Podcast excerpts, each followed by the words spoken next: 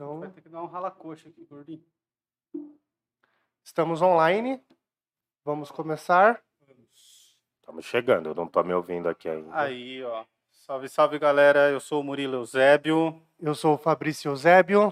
e nós estamos no Parla Podcast. Meu retorno não tá funcionando, o seu tá? Não. Tô sem Peraí. retorno. Calma, então. O... Bom, e nós estamos aqui com o professor Hildon Vital de Melo. Tudo bem, Hildon? Como é que você tá? Tudo, tudo. Tô aqui, camaleonicamente. Vamos já já. A gente começa a ferver aqui. É, só precisa arrumar aqui. Só mais uns instantes. Ó, o Fabrício Que a tá- tecnologia é braba. Ah, eu que não pus na tomada. Agora veio. Aê, menino, olha Aê. só, chegou o retorno. Vale tudo. Vale o que vier. Não, mas agora tem que mudar a música. Agora É sim. assim. Vale tudo. Vale o que vier. Vale até dançar homem com homem. E mulher com mulher. Vale tudo. E é isso aí. E assim que a gente Aê, começa aê. mais um Parla Podcast. Opa! E o que, que nós vamos falar hoje? Cara, a gente vai falar de milhares de coisas. Vamos falar do Platão. Só que antes aí de qualquer coisa, a gente tem que falar aí dos patrocinadores, dos ativadores e dos tudo os ores aí. Vai, manda lá, manda brasa. Bom, primeiro de nossos patrocinadores é a EC Pinturas. Entrem lá no site www. Ah, não, você falou que não tem, né? O www. Entrem lá, ecpinturas.com.br. ecpinturas.com.br. Lá você pode fazer seu orçamento de forma gratuita. São pinturas residenciais e comerciais.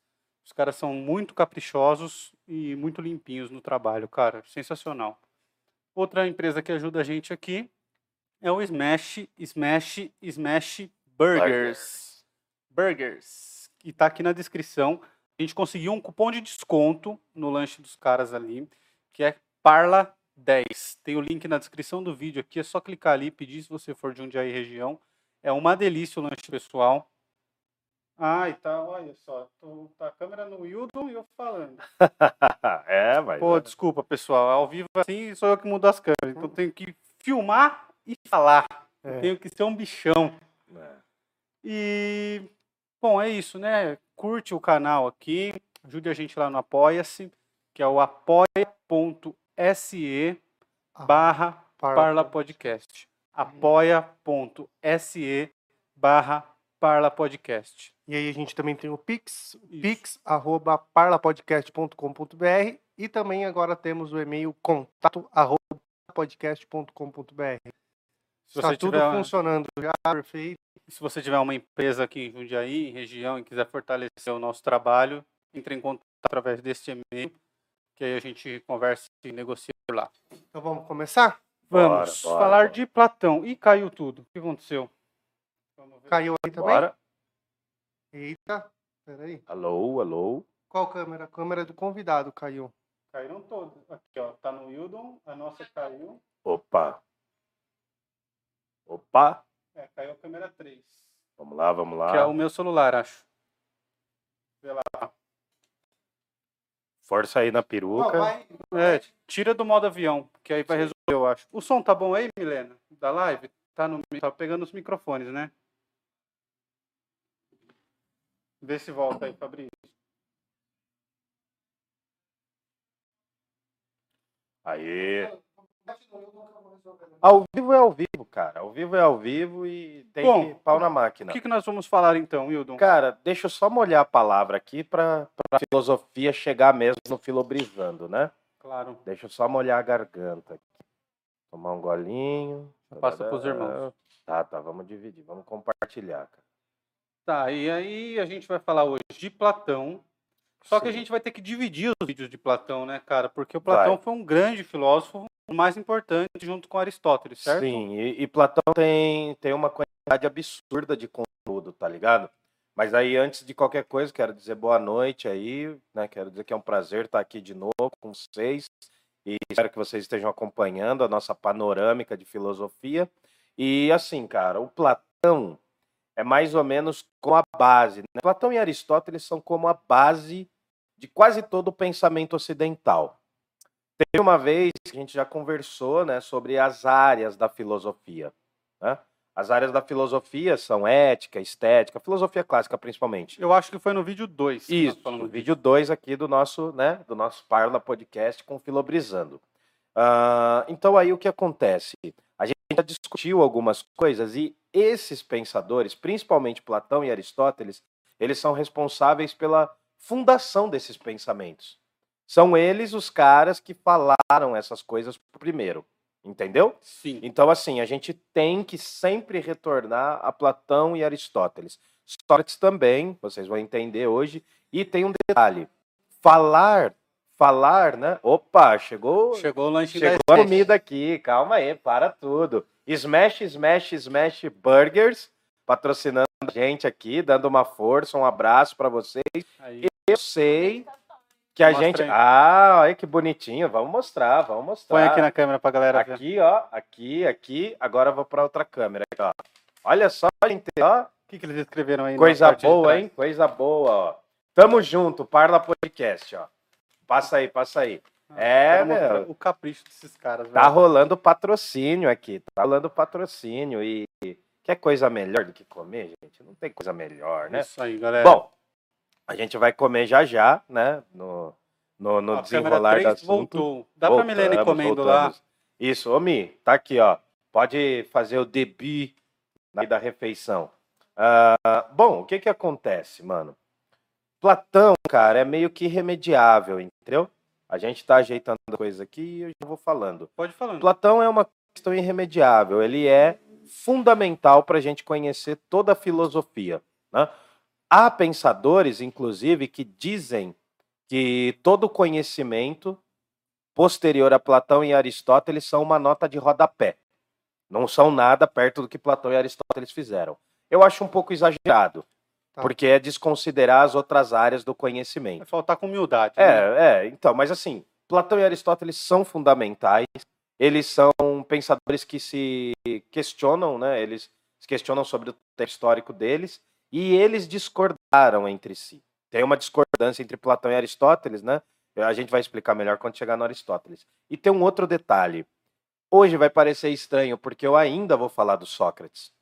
Quê? Porque o Sócrates foi o mestrão, o bruxão mandrake, né, aqui do Platão Fui professor. foi o professor, foi o cara que educou. E Platão tinha, acho que mais ou menos 29 anos quando Sócrates teve que tomar a cicuta. Sim. Então eu quero Quem não- começar. só para fazer o fale, adendo, fale. é, quem não sabe sobre o, o Sócrates, a gente tá no último vídeo aí. Então Ah, assiste o sim. episódio do Sócrates, que a gente contou do Sócrates explicou por que ele é importante. É o Sim, episódio sim, número 5, né? Sim, isso. E, bom, vamos voltar aqui. Sócrates teve que se suicidar no fim da vida, Mais ou menos. hã? se autossuicidar-se a si mesmo. ele foi suicidado, digamos assim. Digamos que ele foi suicidado. Eu vou explicar isso já já. Manda aí, fala, pode falar. Não, é isso. Era só para fazer o para, para avisar a galera que tem um vídeo anterior a esse, caso as pessoas queiram saber. Sim. Sócrates é, talvez a base da filosofia, né? É importante ver. Sim, é importantíssimo. Então, vamos lá, então. Vamos colocar, vamos iniciar as coisas aqui. Já passou a afobação, peraí. Hum. Já estamos todos mais calmos, né? É, já deu uma acalmada, né, Fabricião? Então, cara, o que acontece? Primeira coisa, primeira coisa de todas. Platão pode ser chamado de o filósofo sintetizador. O que, que isso daí? né? Sintetizador geralmente é um aparelho eletrônico que o pessoal usa na música. O que, que é sintetizador? É o cara que juntou várias coisas que estavam na época dele e ele ultrapassou essa junção. Ele misturou, não misturou no mau sentido, tá? Ele juntou muitos dos conteúdos que vinham antes dele e ele resumiu esses conteúdos e deu uma nova roupagem, ele deu novos contextos. O Platão foi importante por isso, tá bom? Então, assim, vamos lá. Ah, qualquer coisa aqui, vocês vão me parando, vão me perguntando. Nós vamos parar, vamos E pode mandar pergunta aí no. Cara, é verdade. Sim. A Tinha gente, que a, debate. a, a Milena aqui, que não, ela está nos nossos bastidores, Dá né? pra ver ali no fundo. É, tá lá no fundinho ali, escondidinha, né? A, a mulher mais bonita do mundo, só isso, né? Pra mim, né? Dane-se a opinião dos outros. E, enfim, e aí o que acontece? Ela tá nos bastidores, se vocês quiserem mandar perguntas, questionem, argumentem, critiquem, discordem, por favor. O Isso. Filo Brisando só cresce na treta. Então vocês têm que discordar. Vocês têm que discordar. São dois irmãos, estavam brigando, saíram na porrada aqui. Ah, Tava aqui conectando os cabos. Bom, sem enrolação agora. Na porrada a gente não sai, mas que É. rola um estressinho, rola, né? Sim, sim. sim. Vamos lá, então. Eu quero começar Platão falando de Sócrates. Vamos. Sócrates é condenado pela cidade de Atenas.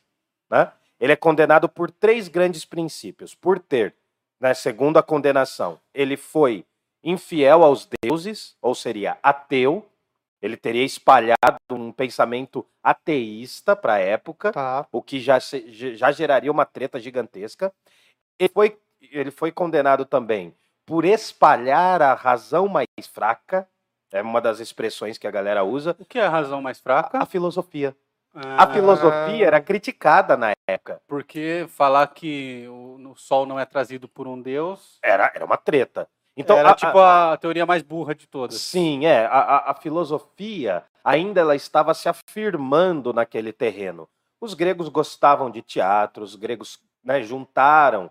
Juntaram não, eles não separavam teatro, música e poesia, enfim. Eles tinham todas essas relações artísticas, porém, a filosofia ainda era um- uma força muito pequena, era um impulso muito pequeno.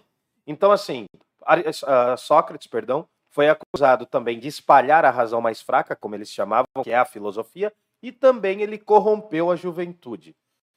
O que, que é corromper a juventude? A gente viu no episódio de Sócrates que corromper a juventude tem dois sentidos. Ele fez com que a galera começasse a segui-lo, e isso é uma coisa até interessante, né? Assim como Jesus Cristo, que teve discípulos, o Sócrates, de certa forma, também tinha discípulos, seguidores, né? Uhum. Ah, diferente um pouco do que são os seguidores hoje das redes sociais. Sigam o Parla Podcast.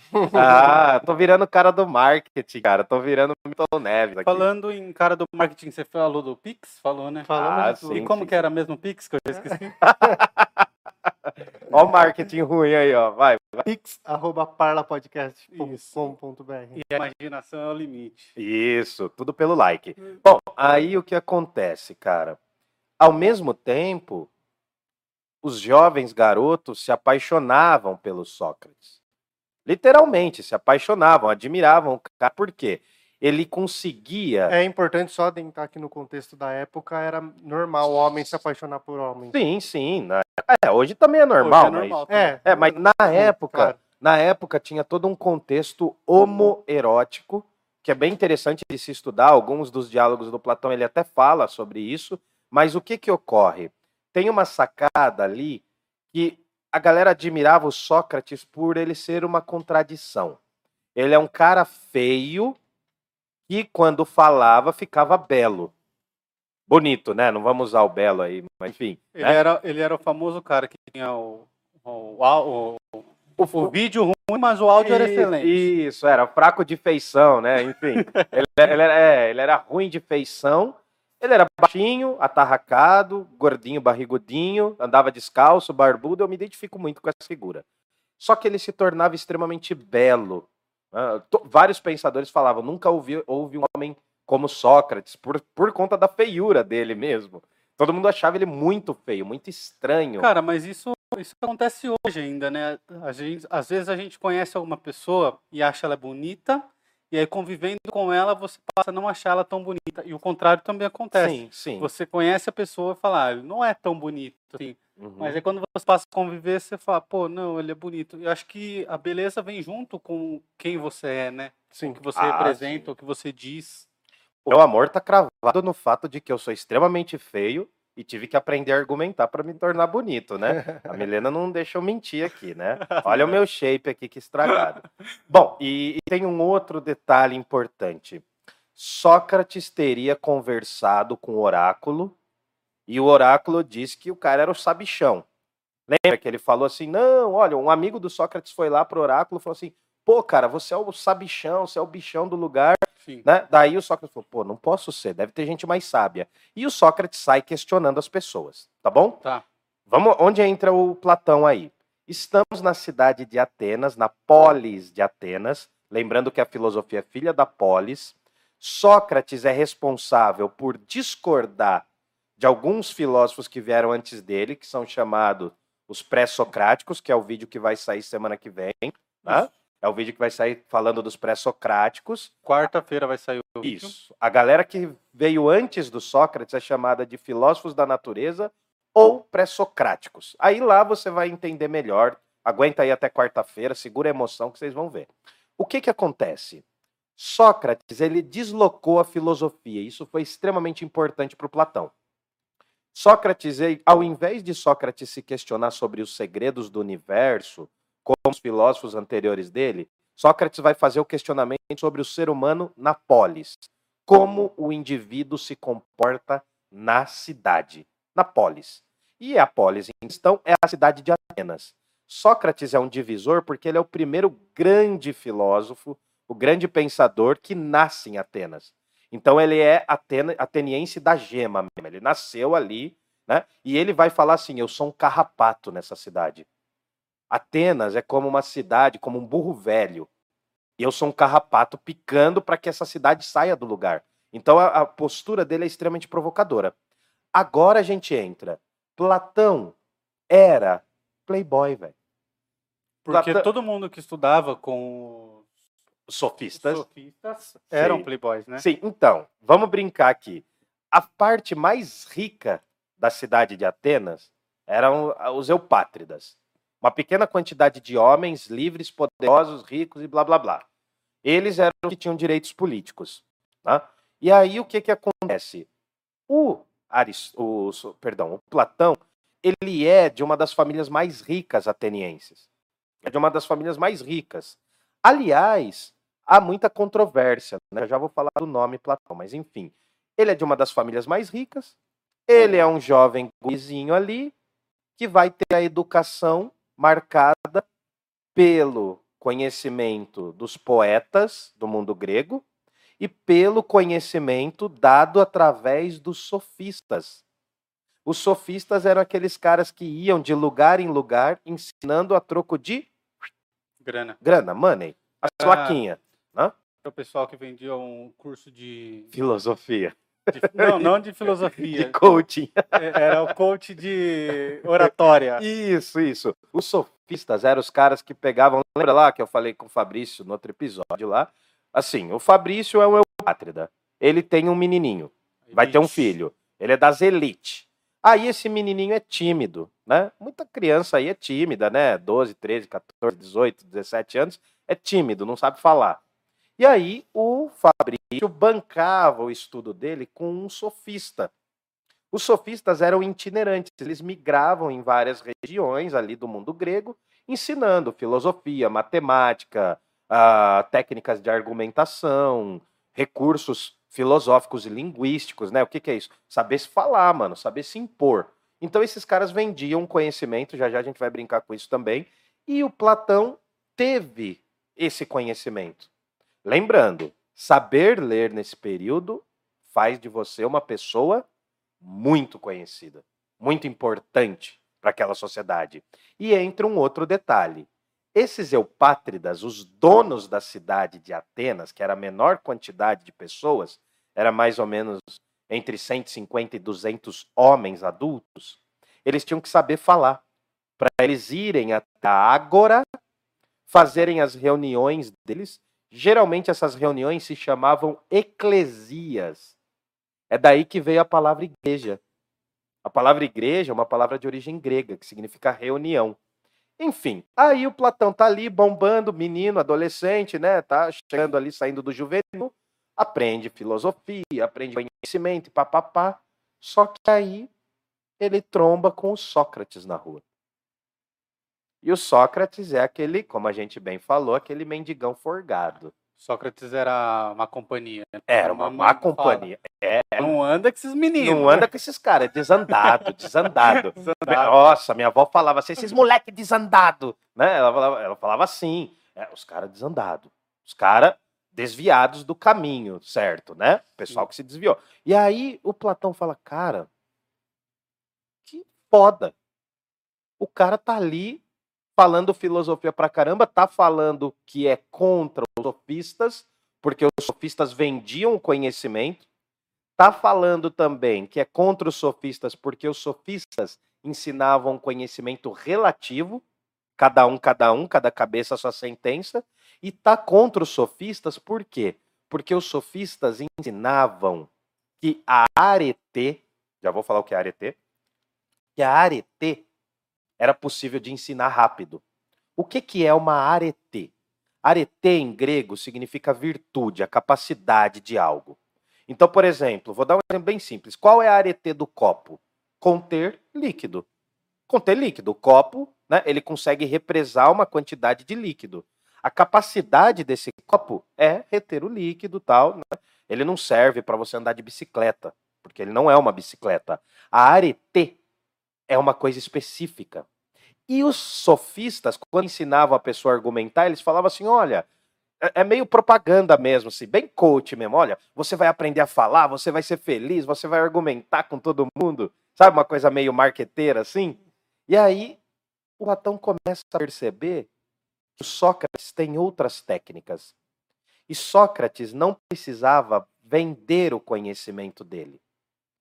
Platão, que é uma almofadinha, ele sai da turma dos sofistas e começa a andar com Sócrates, que tinha um monte de parça que andava pela rua o dia inteiro filosofando.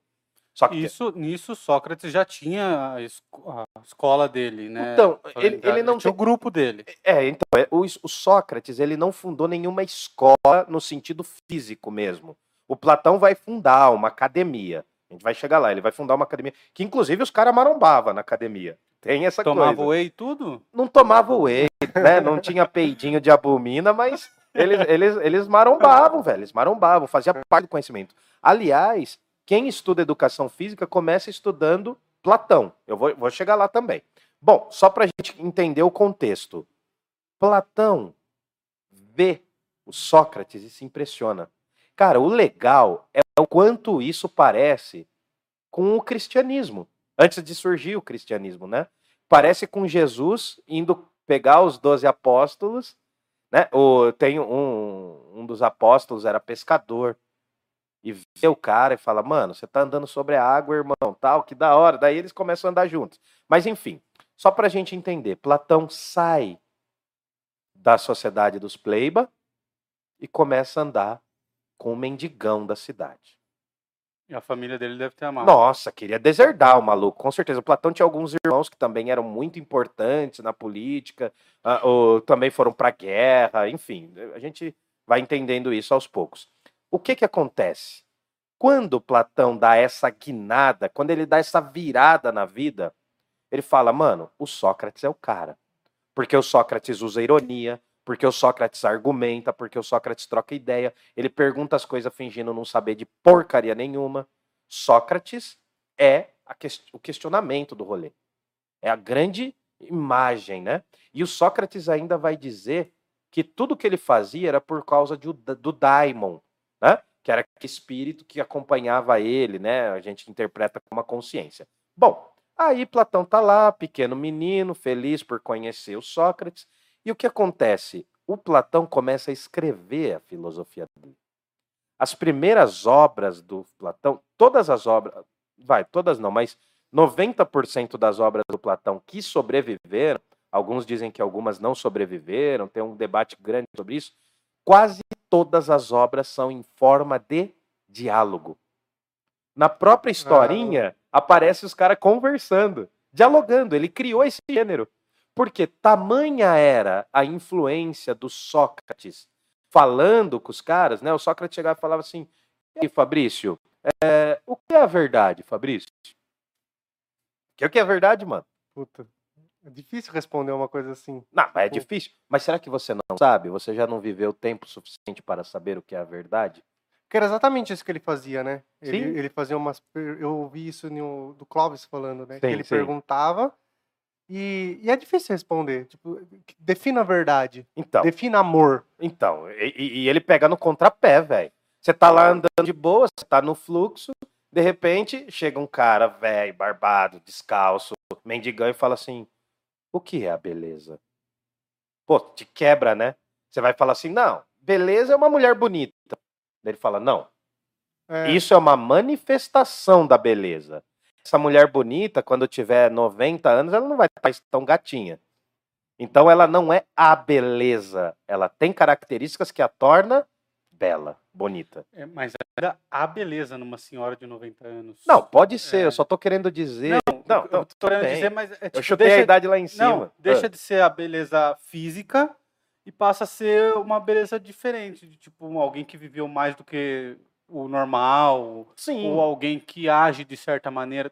Uma vozinha é bonita, cara. sim, não. né? é- Não assim, é, sexualmente falando, Sim. igual a moça de, de juventude. É, é, só tô tentando entender a beleza, entendeu? Engasgou também, né? Não, eu só tô querendo dizer o seguinte, mano. Por exemplo, você pega assim, vamos brincar. Você pega o Brad Pitt, mano. Eu não sei quantos anos o cara tá. O cara é bonito, velho. Ele é bonito. O cara é bonito pra hoje, caralho. né? Eu- eu- pô, eu daria metade dos meus neurônios pra ser galã que nem o cara. E não rola, né? Entendeu? Não vai rolar. Então, assim, ah, o problema, falando dessa coisa de beleza, né? O legal é que assim, mano, é bom ser feio. Porque a feiura é uma coisa pra vida inteira. Eu nunca menti que eu era bonito pra minha, pra minha namorada. Ela sempre acreditou que eu era feio, porque ela via. Então, tinha que me valer de rachando É, eu tinha que me valer de outras técnicas que não a beleza. Entendeu? Por isso que a gente estuda, por isso que a gente lê livro pra caramba também. Enfim, né? Na filosofia é todo mundo assim. É, é legal que na universidade a gente brincava, né? To- Todo mundo zoava a turma da filosofia. Falava assim, não, na filosofia, metade é velho, metade é virgem. O que sobra é, é virgem e velho. Mas enfim, né? É, enfim, mas brinca- brin- brincadeiras à parte, o que que acontece? Opa, obrigado. Ai, bate. Ah, obrigado aqui, deixa eu molhar a palavra. Platão vai sacar que o Sócrates. Uh, caramba! É Guaraná, hein? É o gelinho aqui, né? Que nem o Vampeta fala, né? É o, ge- é, o Kisuko. Que É o legal. Danone, né? O outro também fala. Bom, Platão vai sacar que Sócrates fala de um jeito diferente. Filô chapando. Filou chapando. Já escreveram aí? Uou! Tecnologia aqui, peraí, peraí. Arruma lá, Fá. Peraí, peraí. Problemas técnicos aqui. Fechou o tripé, mano. Olha só que- Problemas que técnicos. fase. É. Viu? Você fica falando mal dos caras feios aí, ó. Dá nisso aí. Ô, Fá, é, Vamos enquadrar aí, vamos enquadrar. tripézinho E vira uma das perninhas do tripé pra cá, porque o peso ele fica jogando pra frente um pouquinho. Uou! Será que não é o ventilador ali que que a gente tem, tá né? atrapalhando? Aí. Deixa eu ver aqui. Bora. Vai lá, arruma aí. Tô olhando. Pode subir um pouquinho. Foi, foi, foi. Não, pode subir mais. Bom, vamos lá, Hildon, continua. Tá, não, aí beleza. O que que acontece? O Platão vai colocar os diálogos que Esse ele é o que tá espanado? Tá. É, o Platão vai colocar os diálogos que ele observava no Sócrates em forma de texto. Ele vai escrever esses diálogos. E o interessante é o seguinte, que as técnicas do Sócrates aparecem nos diálogos. Então, Platão escreve, por exemplo, né, o banquete, escreve o teteto, escreve Crátilo, escreve uma porrada de diálogos, ao todo, aí, acho que sobreviveram 35 diálogos, em que ele vai narrando essas histórias todas e pá, né? Aí o que que ocorre? Os diálogos de juventude escritos por Platão eram diálogos em que os problemas não se resolviam. Então, por exemplo, o Sócrates chegava, perguntava para um general o que é a coragem e blá blá blá. Aí eles iam discutindo, discutindo, discutindo, só que o diálogo não termina. Ele não conclui, não resolve o problema. Eles vão cada um para um canto. É muito legal assim você ler esses diálogos, porque eles estão conversando, só que no final eles não concluem. Esses diálogos de juventude têm muito a presença do Sócrates. Então perceba que os diálogos escritos por Platão não eram os diálogos reais. Já era uma simulação daquela realidade que o Platão tinha visto e colocou ali. E esses diálogos de juventude, como Platão ainda era meninão, ele bota muito a figura do Sócrates. Outra coisa interessante, em todos os diálogos do Sócrates, ele junta pessoas que não viveram junto.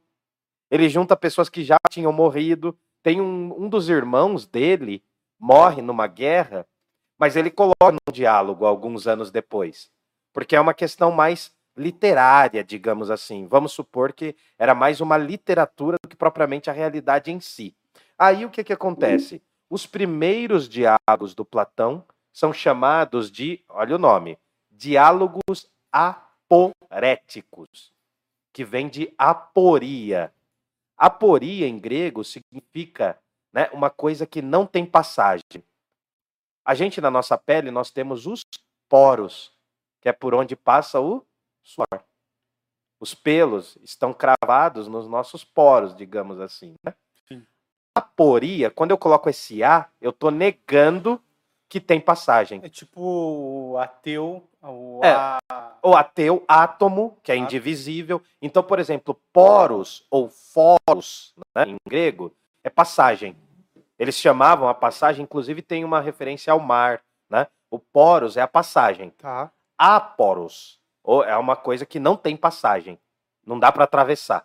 Então, os primeiros diálogos, eles colocam um problema, só que não resolve, mano. É muito legal porque eles tentam quebrar a cabeça e não resolve porcaria nenhuma. Eles vão falando, olha, não, a coragem é isso, não, a coragem é aquilo. Tá, mano, a gente não chegou numa conclusão. Vamos acabar por aqui? E termina assim, eles terminam assim. Quando o Platão foi ficando mais velho, e principalmente depois da morte do Sócrates, né? O Platão aí, ele perde o Sócrates aos 29 anos, né? O Sócrates é condenado, tem que tomar a cicuta, o veneno, né, que paralisa os pulmões e todas as questões musculares e vai tirando o ar. E aí o Platão começa nos diálogos de maturidade, ele foi tão influenciado pelo Sócrates que daí na juventude ele está falando e a influência do Sócrates é muito grande. Na maturidade começa a aparecer a figura do Platão, a filosofia mesmo do Platão. A gente começa a dissociar né, o Sócrates do Platão.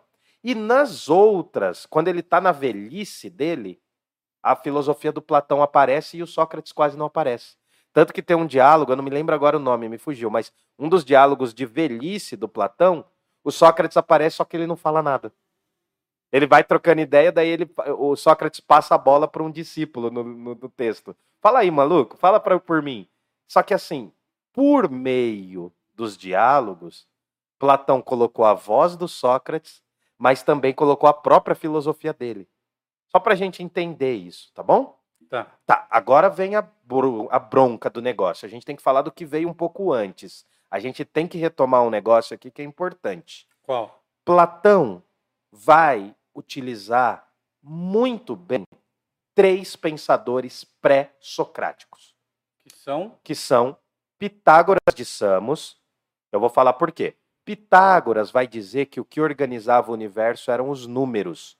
Ele vai falar que o que dá, ah, não é à toa que ele tem, né, o teorema de Teorema. Pitágoras. E de- Ele- de- ele tava certo, porque de fato são. Então, os números regem essa mentalidade porque para eles o número existia numa outra realidade. O número existia. É difícil falar isso porque a galera não saca. É mais ou menos assim. Depois de, depois de hoje, todo mundo vai precisar rever Matrix. Todo mundo precisa rever Matrix, depois do, do que a gente está falando aqui. Tem uma cena do Matrix 1, não sei se vocês lembram, que é quando ele consegue parar a bola, a, a bala. Aham. Aí ele vê os códigos, ele vê tudo como código. É mais ou menos assim. Você faz, fez programação, o que, que você fez, Fabrício? Análise de desenvolvimento de sistemas. Análise de desenvolvimento de sistema. Você teve que ficar na frente da tela lá vendo padrões, não é? É. Chega um momento que você. Não, é claro que você fez muito mais, mas me diga, você tem que me falar. Não, é porque hoje eu não trabalho com isso, mas tudo Tá, bem. não, mas o que, que você fez? O que, que te formou? Eu, eu também, hoje eu não trabalho com filosofia, eu tô noção, desempregado. Não, eu tenho uma noção de programação. Tá, então você consegue reconhecer padrões ali se você precisar fazer um programa. Hã? Nossa, ficou muito estranho essa, né? Você precisar fazer um programa, enfim. Piadinha muito ruim. É, em garoto de É, programa. É, você é um garoto de programa, né? Então, ó, Fabrício do Parla Podcast é um garoto de programa. Bom, o Mal que que é- remunerado. mal remunerado. Ah, aí o que que acontece? Quando o cara lá, o Nio, consegue parar a bala e ele vê os padrões, que é tudo numerinho, ele vê o código, Ele vê 0 e 1 um ali, né? então, ali ele percebeu a coisa, a realidade da coisa. Então, assim, para o Platão, Pitágoras é importante primeiro porque Pitágoras valoriza os números. Se você vê, a gente não vai falar aqui, mas Platão tem uma área que são os sólidos platônicos, os sólidos perfeitos, Tá. que ele faz essa análise, ele é matemático, velho. E aí o Pitágoras tinha uma outra sacada muito fera. Porque o Pitágoras fazia parte de um grupo muito secreto que acreditava que a alma era imortal e acreditava que a alma voltava em outros corpos. Ele era maçom? Não, ele era Illuminati? não. Não sei, Reptiliano? reptiliano, não, né? Não, enfim, mas o que que acontece? Ele era, ele era de uma turma, né, que eram os mistérios de Eleusis. Ele era otaku? É, é um pouco mais nerd que isso. O que que acontece? Pitágoras acreditava, tinha um rito que os caras participavam e era assim, você podia participar uma vez só na vida. A gente já comentou sobre isso. Você podia participar uma vez só e o, o critério para você participar era não falar sobre ele. Então ninguém Era o sabe. clube da luta. Era tipo o clube da luta. Qual que é a primeira regra do clube da luta? Não se fala do clube Ninguém da luta. fa... Então, aí o que acontece? Pô, filmaço também. Nossa. Muito bom. E o que acontece? A gente ia começar a analisar uns filmes aí, dá uns likes e vê aí. Depois vocês falam pra gente aí se a gente pode analisar uns filmes aqui no nosso É, coloca no- nos comentários aí. Eu queria particularmente fazer Hum. um filme que você me recomendou, Sim, que é o Capitão. Capitão Fantástico. fantástico. Capitão Nossa. Fantástico. Mas a gente pode fazer, ó, Capitão Fantástico, Matrix, que a gente vai falar da caverna, do Não, da Matrix a caverna. gente vai falar muito aqui. Pode ficar tranquilo. E qual que você falou agora? O Clube da Luta? Clube da Luta. Nossa, porra, cara. São análises. Não, eu gosto bastante de filmes, então dá pra gente fazer. Aí depois vocês deixam no comentário aí. É, deixa no comentário aí os filmes que vocês querem, a gente vai assistir e ver se vale a pena. É, Porque lua vezes- de cristal, né? A gente vai analisar Ah. a lua de cristal, né? Mas enfim, ah, o que que acontece, mano? Platão percebe que Pitágoras percebeu que os números não mudam. Se eu falar, por exemplo, assim, ah, o que que você gosta? Tal, eu gosto de determinada cor de camiseta, tal. Agora, quanto é 2 mais 2? 4. Se você falar em chinês, 2 mais 2, vai dar 4. Se daqui 100 anos você chegar e falar assim, quanto que é 2 mais 2? Vai dar 4. Então, os números, eles são quase que uma coisa eterna, porque é um argumento racional. E aí, Platão acreditava nisso piamente. O Platão também vai acreditar que as almas são imortais. Isso é muito importante, por dois motivos. Platão foi importante para o surgimento do cristianismo e para o surgimento do espiritismo. Ou seja, Platão não é só importante como filósofo Uhum. e muitas coisas que ele fez só como filósofo, mas Platão acabou influenciando saberes religiosos.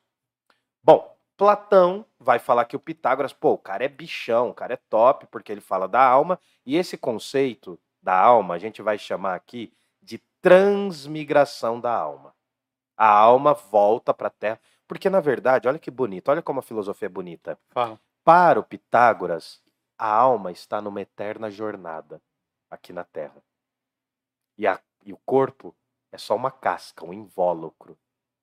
Então, a sua alma está sempre migrando.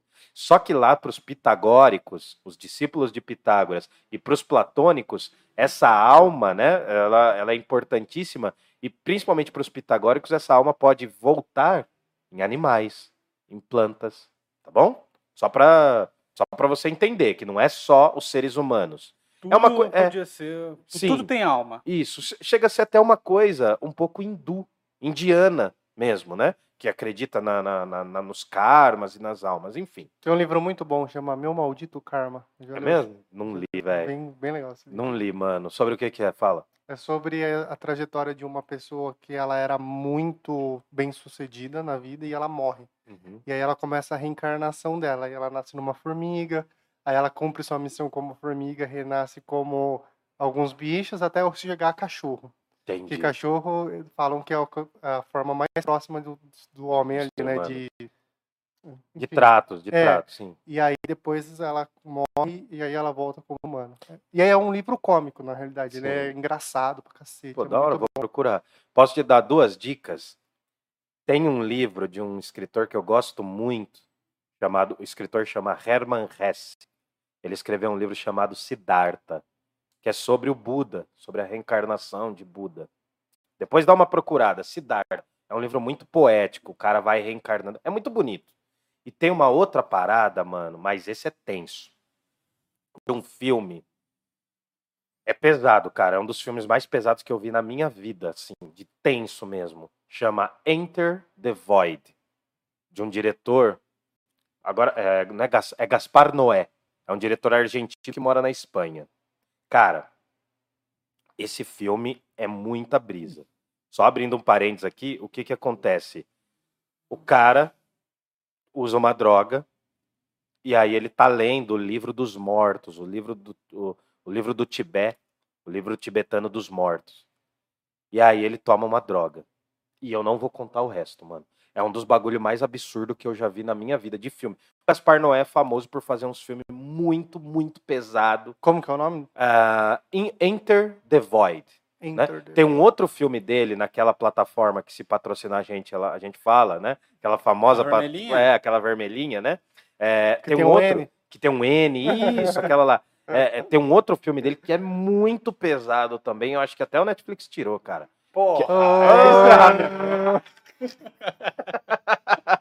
ah, caramba, eu não podia falar o nome. Ah, agora eu vou ter que ganhar 10 milhões de dólares de patrocínio, né? Eu tô zoando. Não, mas enfim, cara, tem outro filme chamado Clímax. É pesado, velho. Assim, tem muita gente que xinga, fala que não tem sentido nenhum os filmes do cara, mas é pesado. Bom, voltando pro Platão, né? Que senão Platão, a gente foco, vai, foco, vai desviar foco. total. Voltando aqui, mano, só para ter uma noção, Platão gosta do Pitágoras, porque o Pitágoras é loucão dos números e porque ele acredita que a alma transmigra eternamente. Se tiverem alguma pergunta aí, vocês mandam pra gente, hein? É, deve ter só a Melena assistindo. É, não, não. Pergunta aí, dá like, curte aí, xinga a gente. Aí, Platão também traz outros dois pensadores pré-socráticos. Aí vamos ter que fazer um esforcinho. Por quê? Platão vai trazer a filosofia de Heráclito, de Éfeso, que dizia que tudo mudava constantemente e que o símbolo era o fogo. O símbolo dessa mudança é o fogo. Tudo muda menos a mudança. Isso. E daí o, Heráclito tem uma famosa frase que é assim: No mesmo rio entramos e não entramos, somos e não somos, porque nós estamos mudando constantemente. Para o Heráclito, a mudança constante né, era gerada sobretudo por causa do caos e da oposição de ideias. Então, tipo, certo, errado, bem e mal, todos esses choques de ideias são chamados na filosofia de dialética. Tem que guardar essa palavra. Essa é uma dialética. palavra dialética. É o debate de ideias. Tipo, você tem uma opinião, ele tem outra, então vocês vão entrar numa dialética, numa discussão, num diálogo. Dialética, diálogo são muito próximos. Já um outro filósofo que o Platão também curtia é o Parmênides de Eleia. Uhum. Ele vai falar: não, não, não, não, não, Heráclito. As coisas não mudam, não. O que muda é a aparência. Né? O Murilo pode vir aqui com o cavanhaque pintado de cinza, de laranja, de lilás. Até porque, se a gente bater mil views aqui, a gente vai pintar as nossas barbas de azul, né? Mil pessoas online ou, descolo... ou descoloro? Como que é, é descoloro, descoloro. Descoloro a minha barba e fico igual o Wildon. Tá. Algum... O que que foi? Não entendi, Anjo. Saulo? Saulo de Atenas. Saulo? De Paulo? Paulo de Tarso? Não, peraí. Não, peraí, peraí, peraí. Ah, tia Elizabeth. Tá, então peraí, um beijo, peraí. tia, tudo bem? Paulo, Paulo era de Tarso, era do mundo grego, era do mundo antigo. Paulo era de Saulo, desculpa, era de Tarso. Ele se converte no caminho de Damasco e aí ele vai mudar o nome. Porque no cristianismo, no judaísmo principalmente, sempre quando você aceitava Deus, tinha que mudar o seu nome. Era Abrão e depois vira Abraão, né? Porque você vai mudando os nomes. Mas ele era de Tarso. Inclusive, o Paulo, depois de convertido, ele vai falar com os gregos. Eu vou chegar lá, tia Elizabeth. Aguenta aí que a gente vai chegar lá. Um beijo, Não, tia. Obrigado vai chegar lá. Tia, gente. Obrigado por perguntar aí. Valeu mesmo. É, exatamente. Obrigado por perguntar. E aí, o que que acontece, mano? O que que acontece? Só para a gente retornar aqui. Parmênides vai dizer que o que muda não é a essência. O que muda são as aparências. Eu vou voltar nisso quando a gente for falar de alegoria ou mito da caverna. Eu vou falar disso quando a gente for falar da República, que é o livro mais famoso do Platão, que está aqui do lado, inclusive, já já eu mostro. Que é muito bom. Eu vou falar de tudo isso de novo, tá? Não, não, não assustem. E tem uma outra coisa que a gente tem que falar antes de chegar nas teorias do Platão. Estou Qual é? Qual é? a última grande coisa que a gente tem que falar é da democracia ateniense, que a gente já falou um pouco, mas o que, que acontece? Por que, que eu tenho que voltar nisso? Platão, por ser magnata, ele não vai ser muito a favor da democracia ateniense. É, como todo magnata. Como todo magnata não é. É, não vira, né? É, os é caras é, os cara querem mandar, né? Os caras querem mandar, os caras querem todo mundo submetido a eles. Né? Muito característico. O, o que eu acho assim, a maioria dos nossos políticos, o que eles menos têm é de democráticos. A democracia ateniense durou em média 32 anos, cara. Pouquíssimo tempo, velho. É quase nada na história da humanidade. Só que esse momento, né, acabou se tornando a referência para muitas épocas e para muitas outras sociedades, inclusive para nossa. Lembra que eu falei que a democracia ateniense ela era de todos, mas não era para todos. Ela era de todos os eupátridas e por isso ela não era de toda a população grega. É importante a gente entender isso porque isso é a base para a gente discutir Platão, velho. Oi. Ai, meu Deus, diga. Democracia em vertigem, diga.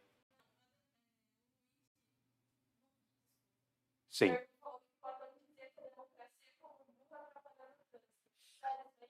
É, qual é o nome dele? Lug. Muito obrigado pela pergunta, irmão. Tamo junto. Então, o que acontece é que a gente tem que entender, obrigado pela pergunta, é- é que a democracia ateniense, ela durou pouco tempo e ela acabou virando apenas uma luta pelo poder. Muito parecida com as nossas democracias. né? A democracia ateniense ela era participativa e direta. Todos os indivíduos que tinham direitos políticos podiam falar. Mas quais que eram esses todos? Apenas aqueles homens livres. Então a gente tem ali, a gente não pode pautar a nossa democracia pela deles. E a gente não pode acreditar em tudo que o Platão está falando, porque é óbvio que ele vai ser um crítico à democracia. Porque o Platão, por mais que tenha andado com a turminha do Sócrates, com os riponga, com os mendigão, Platão era aristocrático. Ele acreditava até certo ponto na democracia. Mas para ele, a melhor forma de governo era o governo em que o filósofo mandasse. Tá, mas calma que você me É. confundiu agora. Quando você fala que Platão era. Aristocrático. aristocrático, Uhum. é por, por, por- pelo pensamento dele, coincidir com o que o, o Aristóteles vai falar depois, porque o Aristóteles era mais novo que ele. Não, não. Então, Ou- o Aristóteles, não, o Aristóteles vem depois na história. Mas vamos focar. Deixa então, deixa eu desembaçar as ideias aqui. Ah, só deixa eu pegar uma caneta que é coisa de toque, né? Parece que tem que ficar com uma caneta assim na mão. O que que acontece, mano? O Platão, ele vem de uma família nobre. Ele sempre vai ter, ele vai ver as formas de governo do tempo dele. Ele vai ser um crítico ao governo, aos ao período dele. Isso é muito interessante. Só que tem um detalhe, tem duas coisas só para a gente entender, né? Pensando no que o Lug perguntou. O primeiro detalhe é assim: tudo que a gente conhece dos sofistas que sobreviveu foi escrito por Platão. Ou seja, Platão andava com os sofistas, passou a andar com Sócrates e passou a fazer o quê? Criticar os sofistas. Então, os melhores argumentos que a gente tem dos sofistas é de um cara que estudou com os sofistas e virou inimigo dos caras. É muito genial. Porque tudo, todas as maiores frases dos sofistas que a gente tem vieram de quem? Do Platão, que estudou com alguns e depois passou a criticá-los. Tamanha é a qualidade dele. Então, por exemplo, uma das coisas que o Sócrates dizia, vou chegar na política. Uma das coisas que o Sócrates dizia é o quê? Que os sofistas eram as prostitutas do conhecimento, as putas do conhecimento. Com, ele falava preconceituosamente. Porque eles cobravam para fazer. Porque eles cobravam pelo conhecimento. Mas espera aí. Se eu acreditar no que o Sócrates está falando, eu tenho que tomar cuidado porque o problema não era eles cobrarem por, pelos, pelo, pelo trabalho.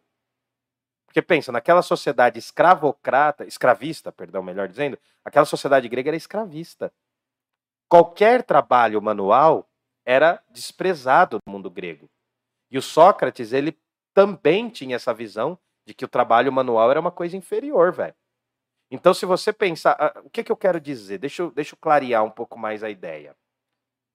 Sócrates critica os sofistas. Platão andava com os sofistas, vai passar a andar com Sócrates e vai começar a criticar os sofistas também. Tá. Só que a gente, a opinião dos sofistas sobre os sofistas, nós não temos. A gente tem a opinião do Platão sobre os sofistas. A mesma coisa acontece com a questão democrática. A democracia ateniense, a gente não tem a visão dos principais políticos da época. Não que essas visões fossem boas também. Não quer dizer que eles eram bons, mas não dá para saber. é, então, a gente não sabe. As referências que a gente tem à democracia, sobretudo, são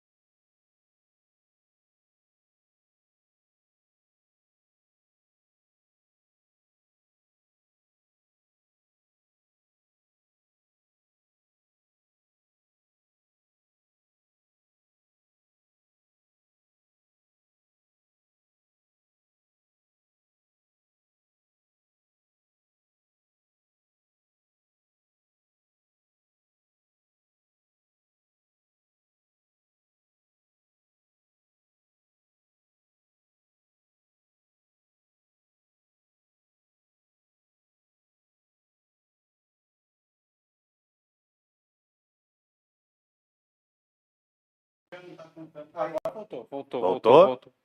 Voltou nosso som? Voltou? Voltou. Vai voltar, hein? Rapidinho. Tá. De onde, onde será que a gente tinha parado aí, hein?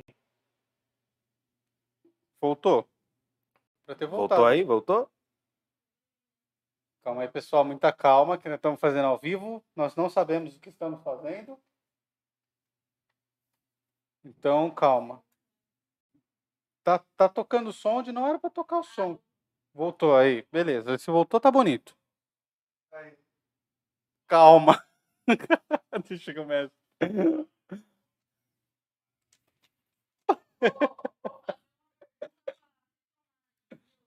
Oi.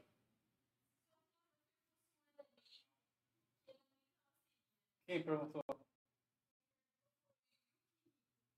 Yuki Hito, um E- beijo. Yuki, seja você quem for. E o que Rito, se a minha filosofia fosse um elemento, qual elemento ela seria?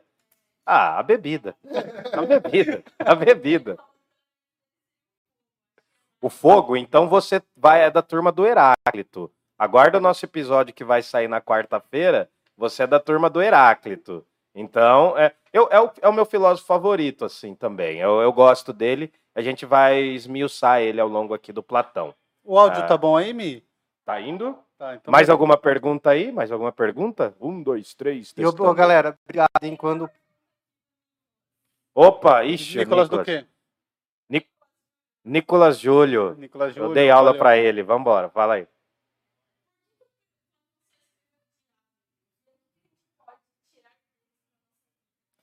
Pô, por que, que o Platão só escreveu diálogo e o que, que a gente pode tirar dele da nossa vida? É uma pergunta pinga-fogo, porque o Nicolas, eu dei aula pra ele no terceiro ano de filosofia e hoje ele tá terminando a graduação em filosofia. Pra me pegar essa O pergunta. que é uma pergunta pinga-fogo? Nem É, entendi é, isso. é uma pergunta pinga-fogo, é aquela que te põe no sal, que te põe na treta, entendeu?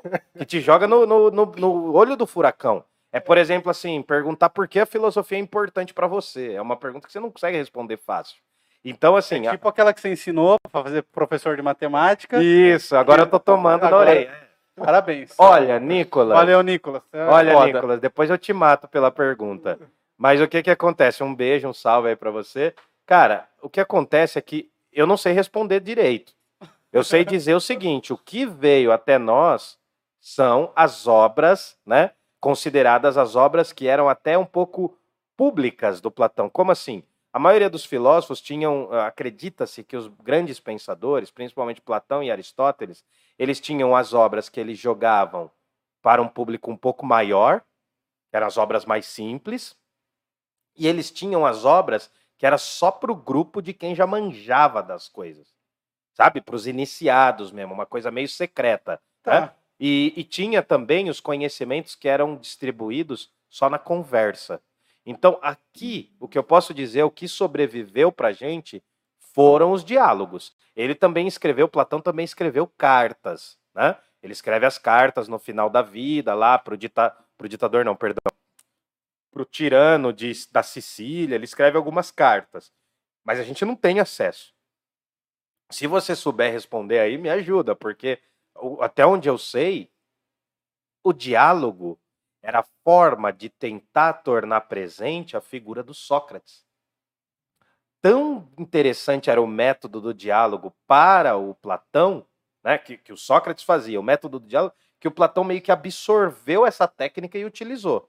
Mas eu não sei responder de uma maneira mais bonita do que essa. Tá bom? Não, eu tenho limitações, eu não sei tudo, cara. E o legal da vida é isso daí. Ele fez uma pergunta extremamente específica. Com certeza. Ele teve aula com os mesmos professores que eu, cara.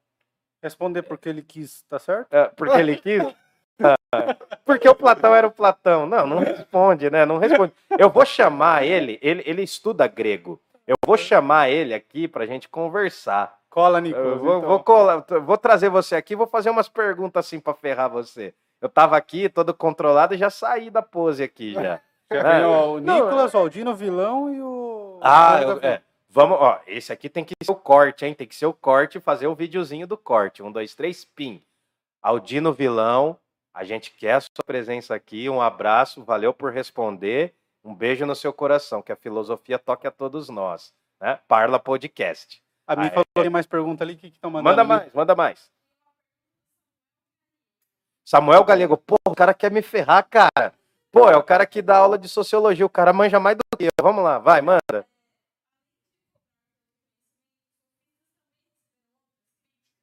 Recebiam, eles recebiam.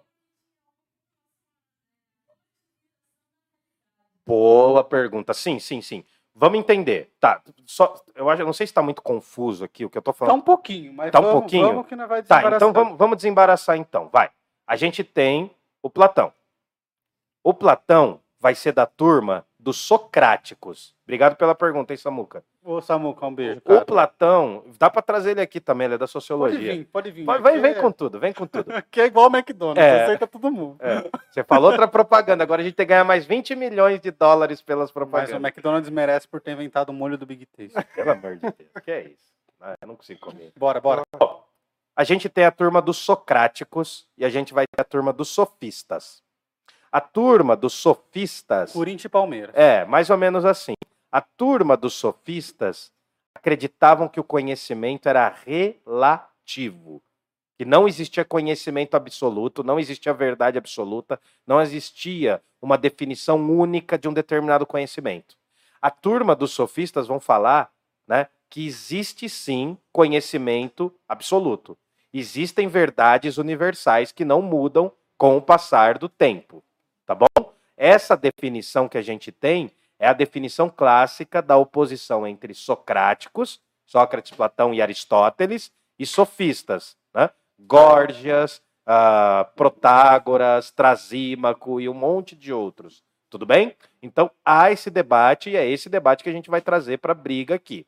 O que está acontecendo? Só para a gente clarear o negócio. Platão ele vai escrever em forma de diálogos, ele vai trazer esse conhecimento muito inspirado na figura de Sócrates, e ele vai usar ao longo de toda a vida, nos diálogos dele, esses, esses mecanismos, né? que é a ironia, é a maiêutica, enfim, a gente falou disso lá no, no comentário sobre o nosso Sócrates. Para a gente conseguir avançar, Platão faz determinadas críticas à política da sua época, Platão é um filósofo sistematizador. O que, que quer dizer isso? Não sei. Quer dizer muita coisa.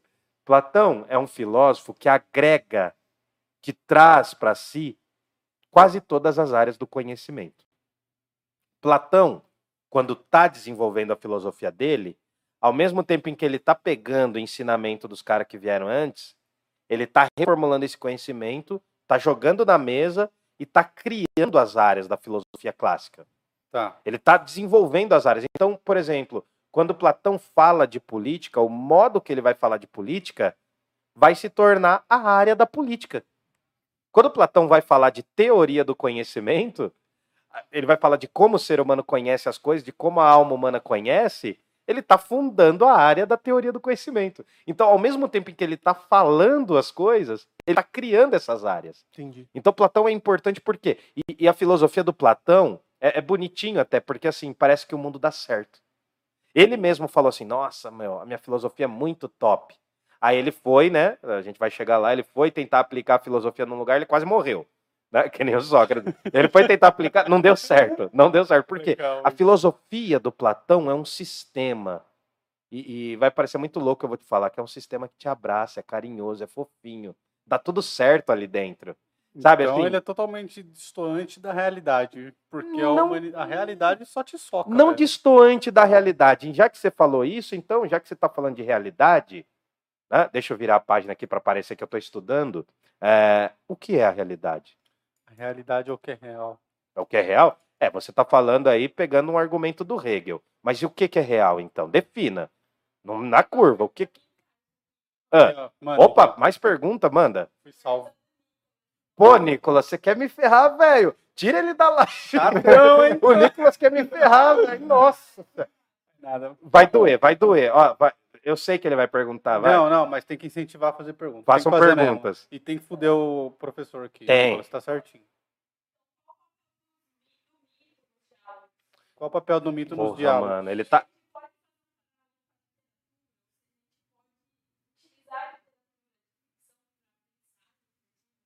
Puta E se pariu. podemos fazer um paralelo com a literatura e usar a literatura para pensar e refletir sobre esse caso. Nossa, cara. Ô, Nicolas, Tá- chatão, hein, mano?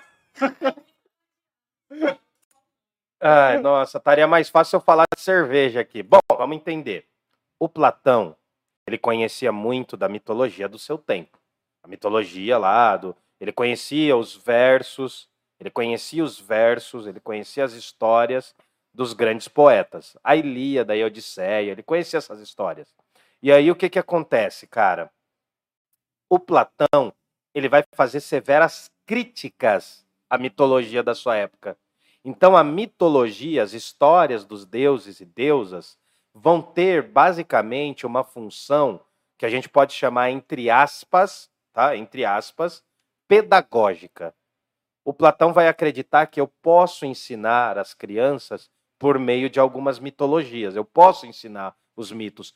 Porém, eu tenho que saber como ensinar e eu tenho que selecionar as mitologias. Porque eu não posso ensinar, por exemplo, para uma criança que é normal um deus assassinar um humano. Porque eu vou colocar na cabeça da criança né, a noção de que é normal assassinar. Então, os mitos, a mitologia grega vai cumprir um papel para a filosofia do Platão, que é um papel de organização, né? é um papel que dá sentido ao mundo grego, tal, à filosofia. O Platão pega pedaços da- das histórias, dos mitos, dos poetas, e ele coloca na obra dele, justamente para discutir.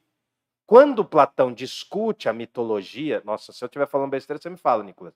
Quando Platão discute Não, a mitologia, Nicolas vai ter que fazer um pix depois. né? é, é, vai, é, pelo amor de Deus, vai dar uma força aí. É, quando Platão coloca a mitologia nos seus diálogos, ele está questionando o poder da mitologia. Ele está fazendo a mesma coisa que o Sócrates, só que mais sutil. Meio que por medo de morrer, ele está sendo mais assim. Ele está escrevendo o negócio, mas ele escreve de uma forma mais suave. E bom, a gente pode sim usar a mitologia, a ficção, né? Por exemplo, você pega as obras de ficção científica.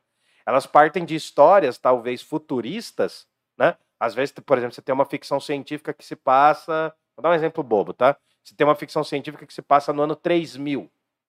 E aí lá as pessoas são todas robóticas. O cara não tá falando da sociedade do ano 3000. Ele está falando da nossa sociedade. Ele está questionando os valores da nossa sociedade. Uma das técnicas da literatura é falar por meio, e ele me levantou a bola agora, das alegorias. Então vamos entrar agora nos conteúdos, vamos, então. vamos. Já que tá tão difícil assim, Boa. olha que bonito, ó. Eu estudei, tá, tio? Ó, aqui, ó.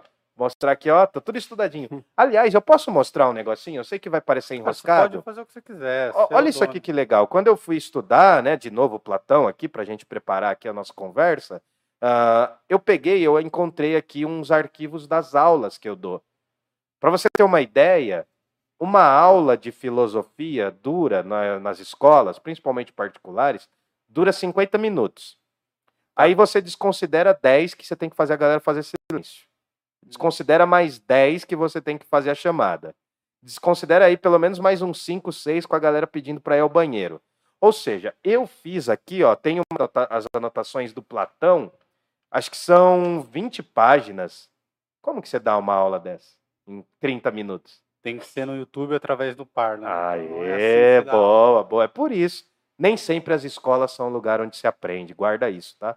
As escolas não ensinam, geralmente. Vamos fazer uma camiseta com essa frase. É. As escolas Não, não, ensinam. as Todas essas escolas- escolas. É, nossa, é, é, Daí todas as escolas me processam. Olha, nunca mais vou arranjar emprego, né? Professor- Ex-professor de filosofia morre de fome porque nunca mais arranjou emprego. Aliás, quem quiser me dar um emprego, tô aí, hein? Bom, vamos lá, né? Vai ter que ser bom, hein? Tem que me pagar bem. Bom, o que o que Parla acontece? paga bem, não vai? Paga, paga. paga com comida, paga em espécie. Um, um abraço pro Smash, Smash, Smash Burgers. Bom, aí o que que acontece, mano? Vamos falar da teoria do Platão. Já que tá aí todo mundo jogando. Pô, o Nicolas me botou no sal, cara. Ele me ferrou aqui. Vamos falar é das brother, teorias do Platão, né? Ah, deixa eu só aqui arrumar. Platão. Tem, tem, tem mais pergunta aí, Anjo?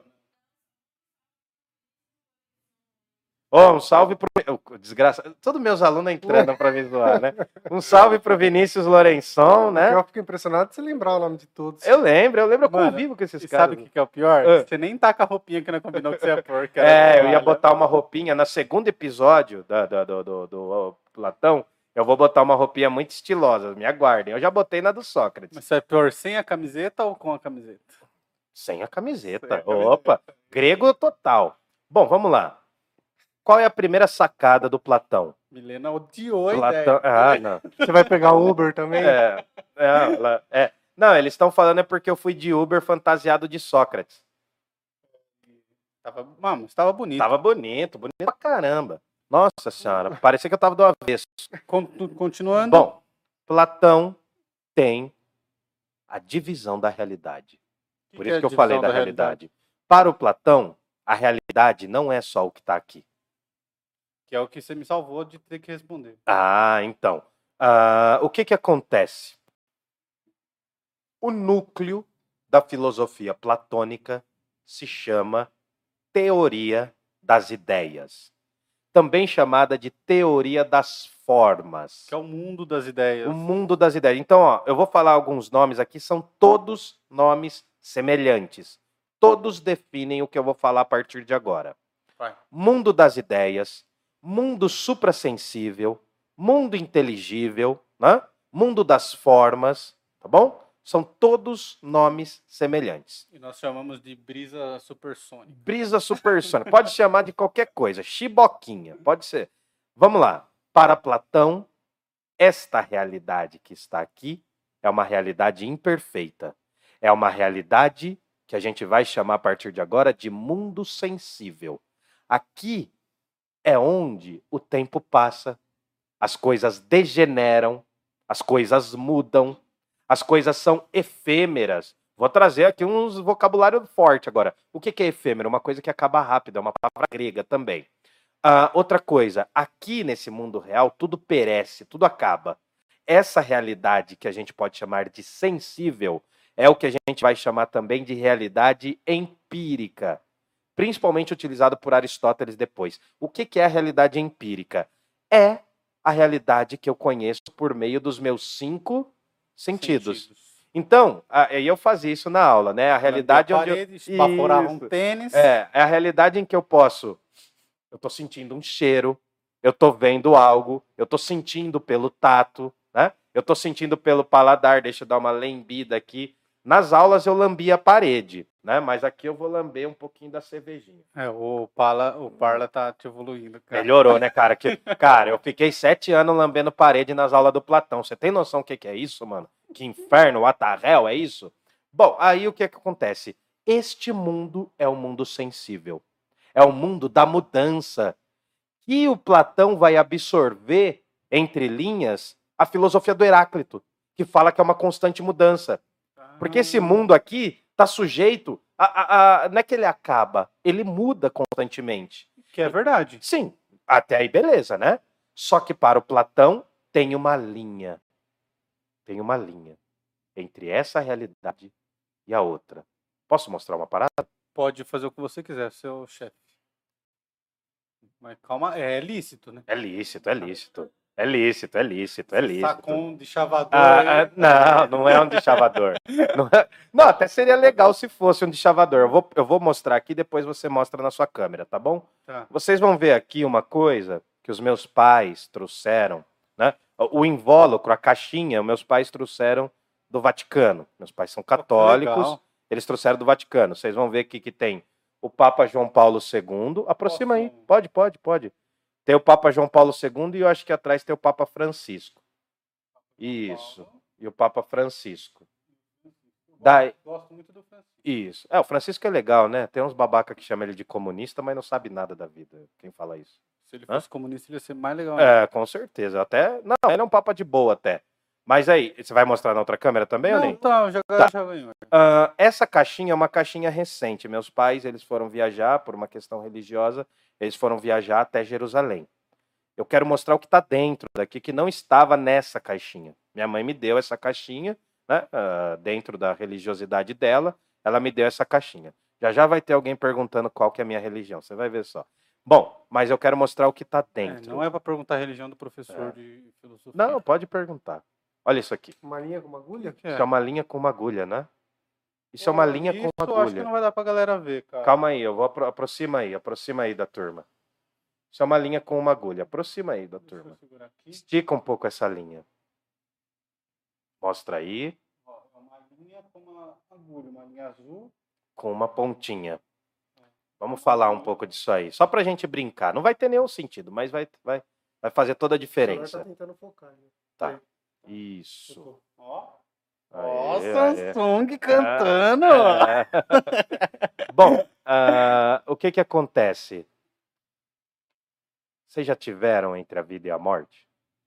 Cara, filosoficamente falando, a gente tá entre Não. a vida e a morte o tempo todo. Tá, a gente Não, tá. mas no, seu- no que você quis dizer, Por- não. Porque por estarmos vivos, a gente está entre a vida e a morte. Tudo É, bem. Tá. Mas vocês já estiveram estreitamente relacionados com a morte? Não, Não. fadado assim, pô, vai morrer amanhã, não.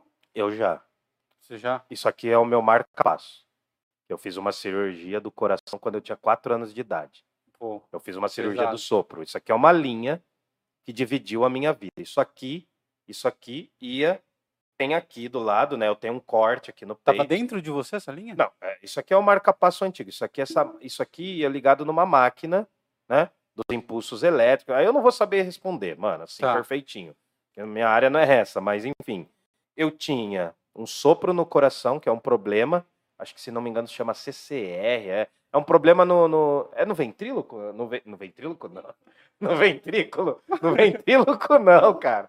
No ventríloco é quem fala com o boneco, porra. É o- Fala através do boneco. é, através do boneco. Ventrículo, ventrículo, ventrículo. Não, agora, eu- agora eu me foco, perdi. foco, foco, foco. O que, É. que aconteceu? Eu tinha um problema de sopro na válvula tricúspide, que é a válvula que pulsa aí. Tá, a beleza. galera da medicina sabe explicar melhor. E aí cortaram eu aqui, me abriram aqui, botaram um dreno para drenar o sangue que corria aqui, e aqui botaram o marca-passo. Eu já estive entre a vida e a morte. Muito entre a vida e a morte. Né? Essa é a linha da minha realidade. E a minha mãe guardou isso. Ela guardava numa caixinha super bonita, com uma caixinha azul e tal. Depois ela, eu peguei, eu pedi isso para ela tal, né? É, é, coincidentemente, o azul é a minha cor favorita, mas aí é, ela me deu essa, essa paradinha aqui. Ela me deu, é uma memória nossa, é uma lembrança que eu tenho. Por que, que eu falei isso? Por nada, só para ganhar audiência. Não, tô brincando. O que que ocorre? é o seguinte, só para vocês terem uma ideia, essa foi a linha da minha vida. Eu já estive entre a vida e a morte várias vezes, pelo menos três, assim, muito drásticas, e essa foi a primeira, aos quatro anos de idade. Eu estou falando isso porque o Platão divide a realidade em duas. E, de certa forma, essa linha dividiu a minha vida em duas. Porque eu lembro até hoje de como era o cheiro do hospital. Até hoje eu lembro dos enfermeiros e enfermeiras passando, tá ligado? E isso é uma memória que ficou na minha cabeça. Nunca mais saiu da minha mente.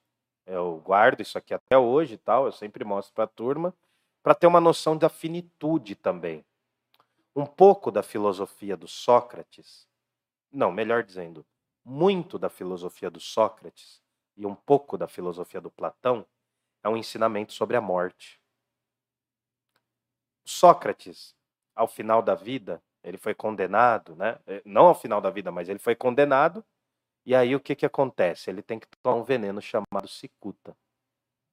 Imagina os discípulos dele sabendo que ele era inocente, sabendo que aquele tribunal foi meio armado para ferrar com o cara, sabendo que ele não era tão ofensivo quanto a população ateniense dizia. Imagina essa galera ver o mestre partir. É muito foda. Você vê o mestre partir. E o que que acontece? Sócrates, na despedida com os amigos, né, ele vai até os últimos instantes antes dele tomar o veneno, na despedida ele fala assim, mais ou menos assim: Agora eu me despeço. Vocês vão para a vida e eu vou para a morte. Eu não sei qual de vocês, qual, eu não sei se vocês ou eu vai ter a melhor, quem vai ter a melhor sorte. Mas talvez um dia a gente se veja. Eu dei uma adaptada aqui, eu falei um pouco, mas eu dei uma adaptada. Então, o que, que acontece? Essa linha entre a vida e a morte né, é uma das linhas que determina a filosofia. E é o que vai determinar a teoria das ideias platônicas. Por quê? Essa realidade aqui é imperfeita, ela é finita, finita, ela é efêmera, ela acaba. Né? Ela, não é que o mundo acaba, mas essa realidade muda constantemente. Ah, salário de professor é muito efêmero. Samuel falou que efêmero salário de professor. Salário Samuel de tá Cara, no Brasil, ó, outro corte. No Brasil, salário de professor é muito efêmero. A gente é muito mal pago, velho. Professor de escola pública é muito mal pago. Você quer melhorar a educação desse país? Triplica, no mínimo, o salário do professor, dá dignidade para o professor trabalhar, né? Ou vem dar aula no É. Parla Podcast, É. você vai ganhar muito dinheiro. Muito, fortunas. Platão vai dizer, existe, Wildon paga breja pra nós, você É. sabe? existe, não, eu tô desempregado, eu tenho que pagar a cerveja. Ah, vira uma frase também de camiseta, né? A gente saiu dos para-choques do caminhão, agora a gente vai ter frases do Parla Podcast. Tá anotado um monte de frase. Beleza, bora, joga. Platão vai dizer o seguinte: essa realidade é imperfeita, mas há uma outra realidade em que tudo é eterno, perfeito, duradouro, absoluto, que não muda. Essa realidade é a realidade do mundo suprassensível. Esse é o mundo sensível, mas algo que está além do mundo sensível, além da sua visão, além da sua audição, além do seu tato, é metafísico. É o que está além do mundo físico. Está além da sua percepção. E como que eu sei? Não- você não vai perguntar nada, Fabrício? Você vai achar, você vai aguentar, engolir esse papinho frouxo, você vai falar, mas como que eu sei que isso daí é real? O mundo é a nossa alma, que é imortal. A nossa alma está na terra, mas ela não é da terra. Ela é do mundo das ideias. Parece bíblico, né? Só pra Parece entender. bíblico. É, é bonito. Parece religioso, não parece bíblico? Ah, Não tem muito a ver com o cristianismo? Tem. Eu vou morrer aqui e vou para um lugar melhor um dia? O Platão fala isso.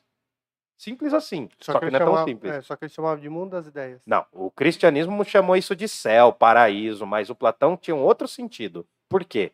A sua alma é uma marca da sua essência, daquilo que faz você ser você e não ser outra pessoa. Mesmo vocês sendo irmãos e tendo aparências semelhantes, vocês não são a mesma pessoa. É o que ele pergunta no mundo da, de Sofia, né? É por que todos os cavalos são iguais? Ah, boa. Aí a resposta é. "N- Tá, eu, quando eu vejo um cavalo, eu reconheço que é um cavalo. Mas os cavalos não são iguais, né? Tem cores diferentes, Então. tamanhos diferentes, espécies diferentes. Mas todos têm uma espécie de mesma Forma. forma. Por isso que a teoria, não é por isso, mas a teoria da forma é porque é como se lá no mundo das ideias existisse o shape da coisa, o formato.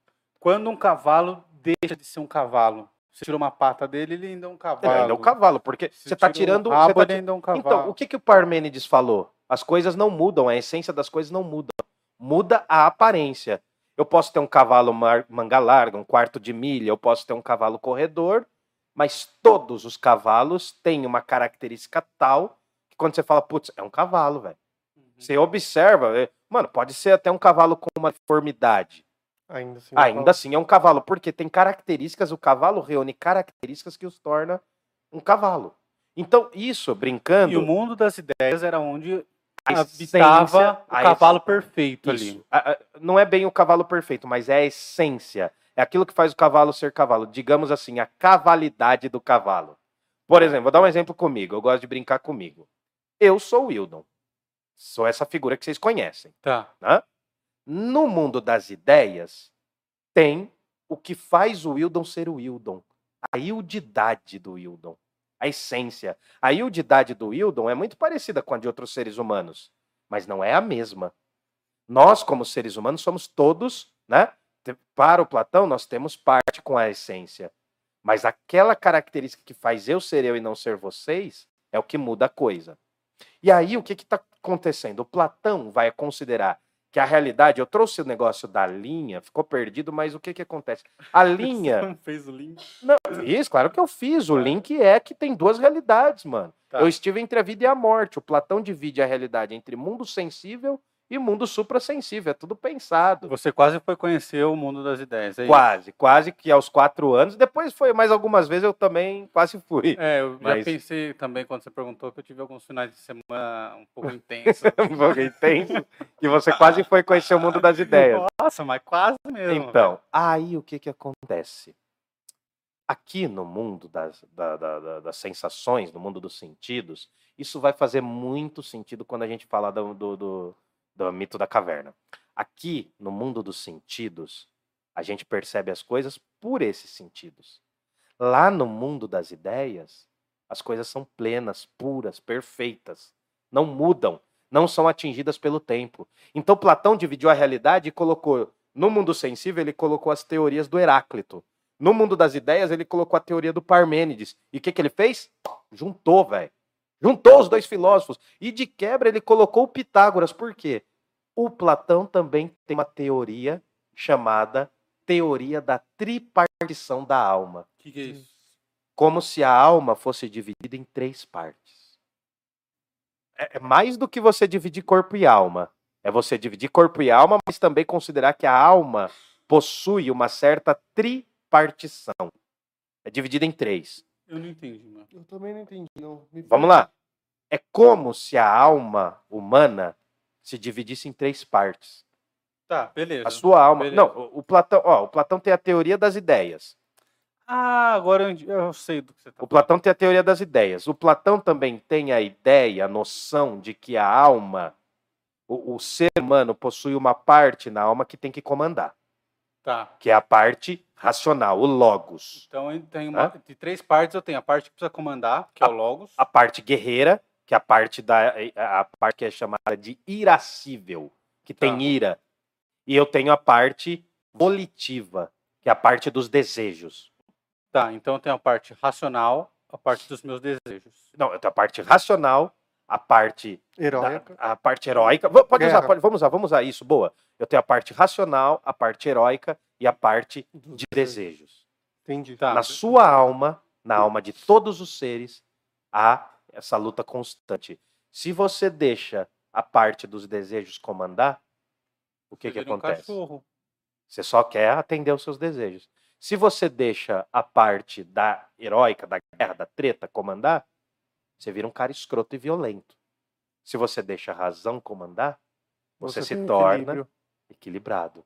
Não vamos usar a palavra equilíbrio, porque vai ser uma palavra que a gente vai usar bastante no Aristóteles. Tá. Tem a noção de equilíbrio também, mas só para você sacar, o Platão vai falar da teoria das ideias, o Platão vai falar da teoria da tripartição da alma, ele vai falar que a alma também migra para outros mundos, tá bom?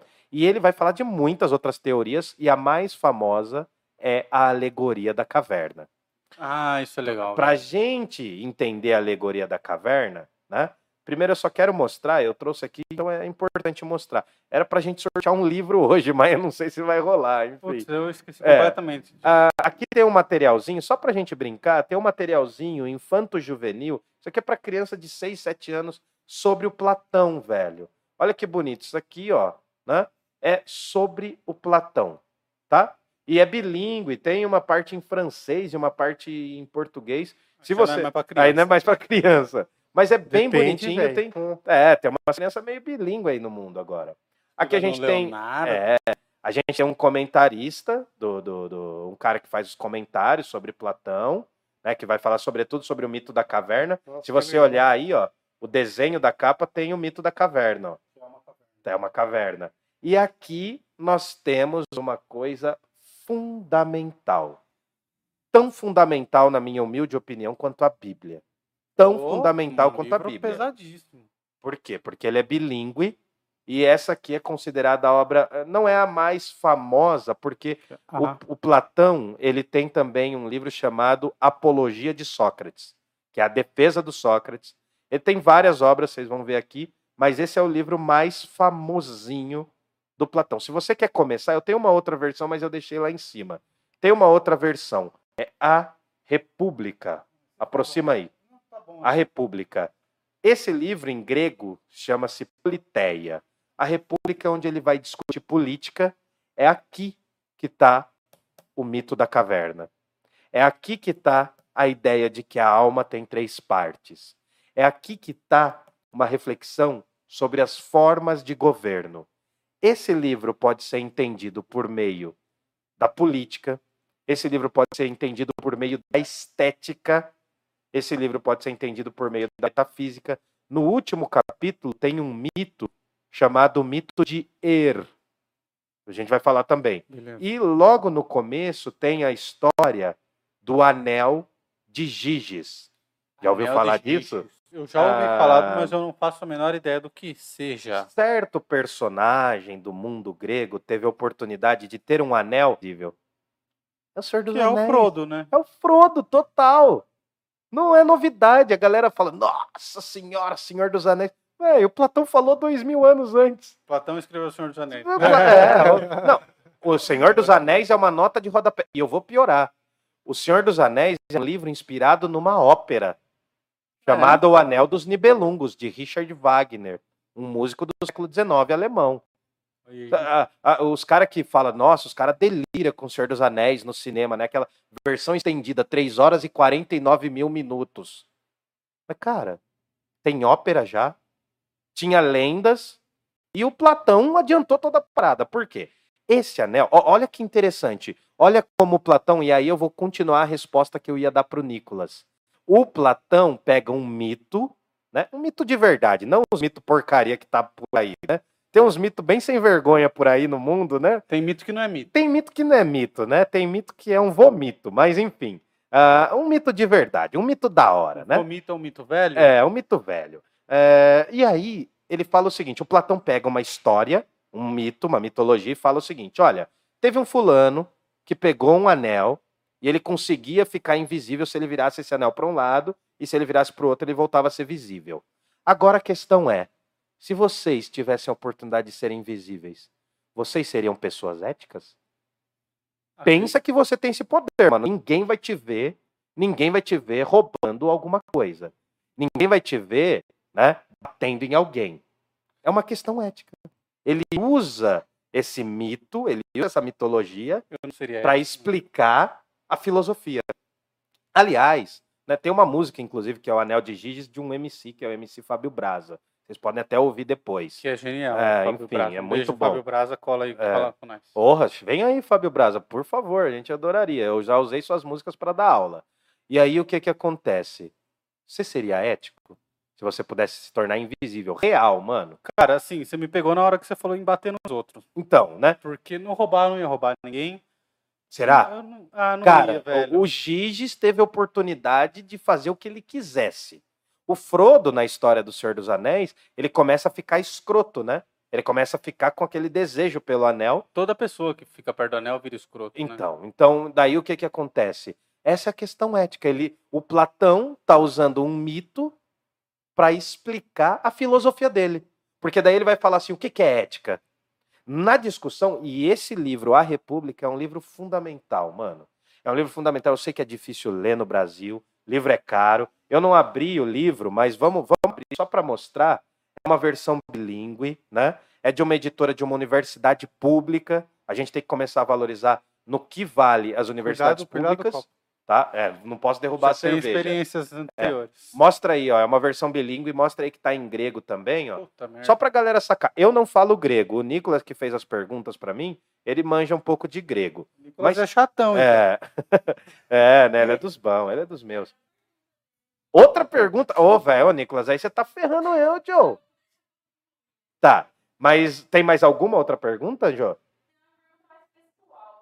Ixi, mas vai Deixa me pro ferrar? final, então. Tá. Ixi, vai me ferrar eu então. mostrei mal menos, mano. Não deu Hum. pra mostrar, é pesado. Não, é, é versão bilíngue, é um livro pesado, mas eu assim, não tô malhando. ele não é tão pesado assim, assim, mas é muito Você não foi na academia de Platão. É.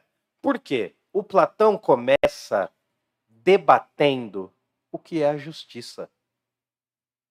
Só que é pela Ah. voz do Sócrates, é o Sócrates falando.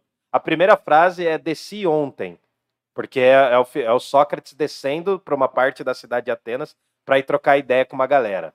Enfim, ah, Sócrates fala aqui ao longo do livro inteiro.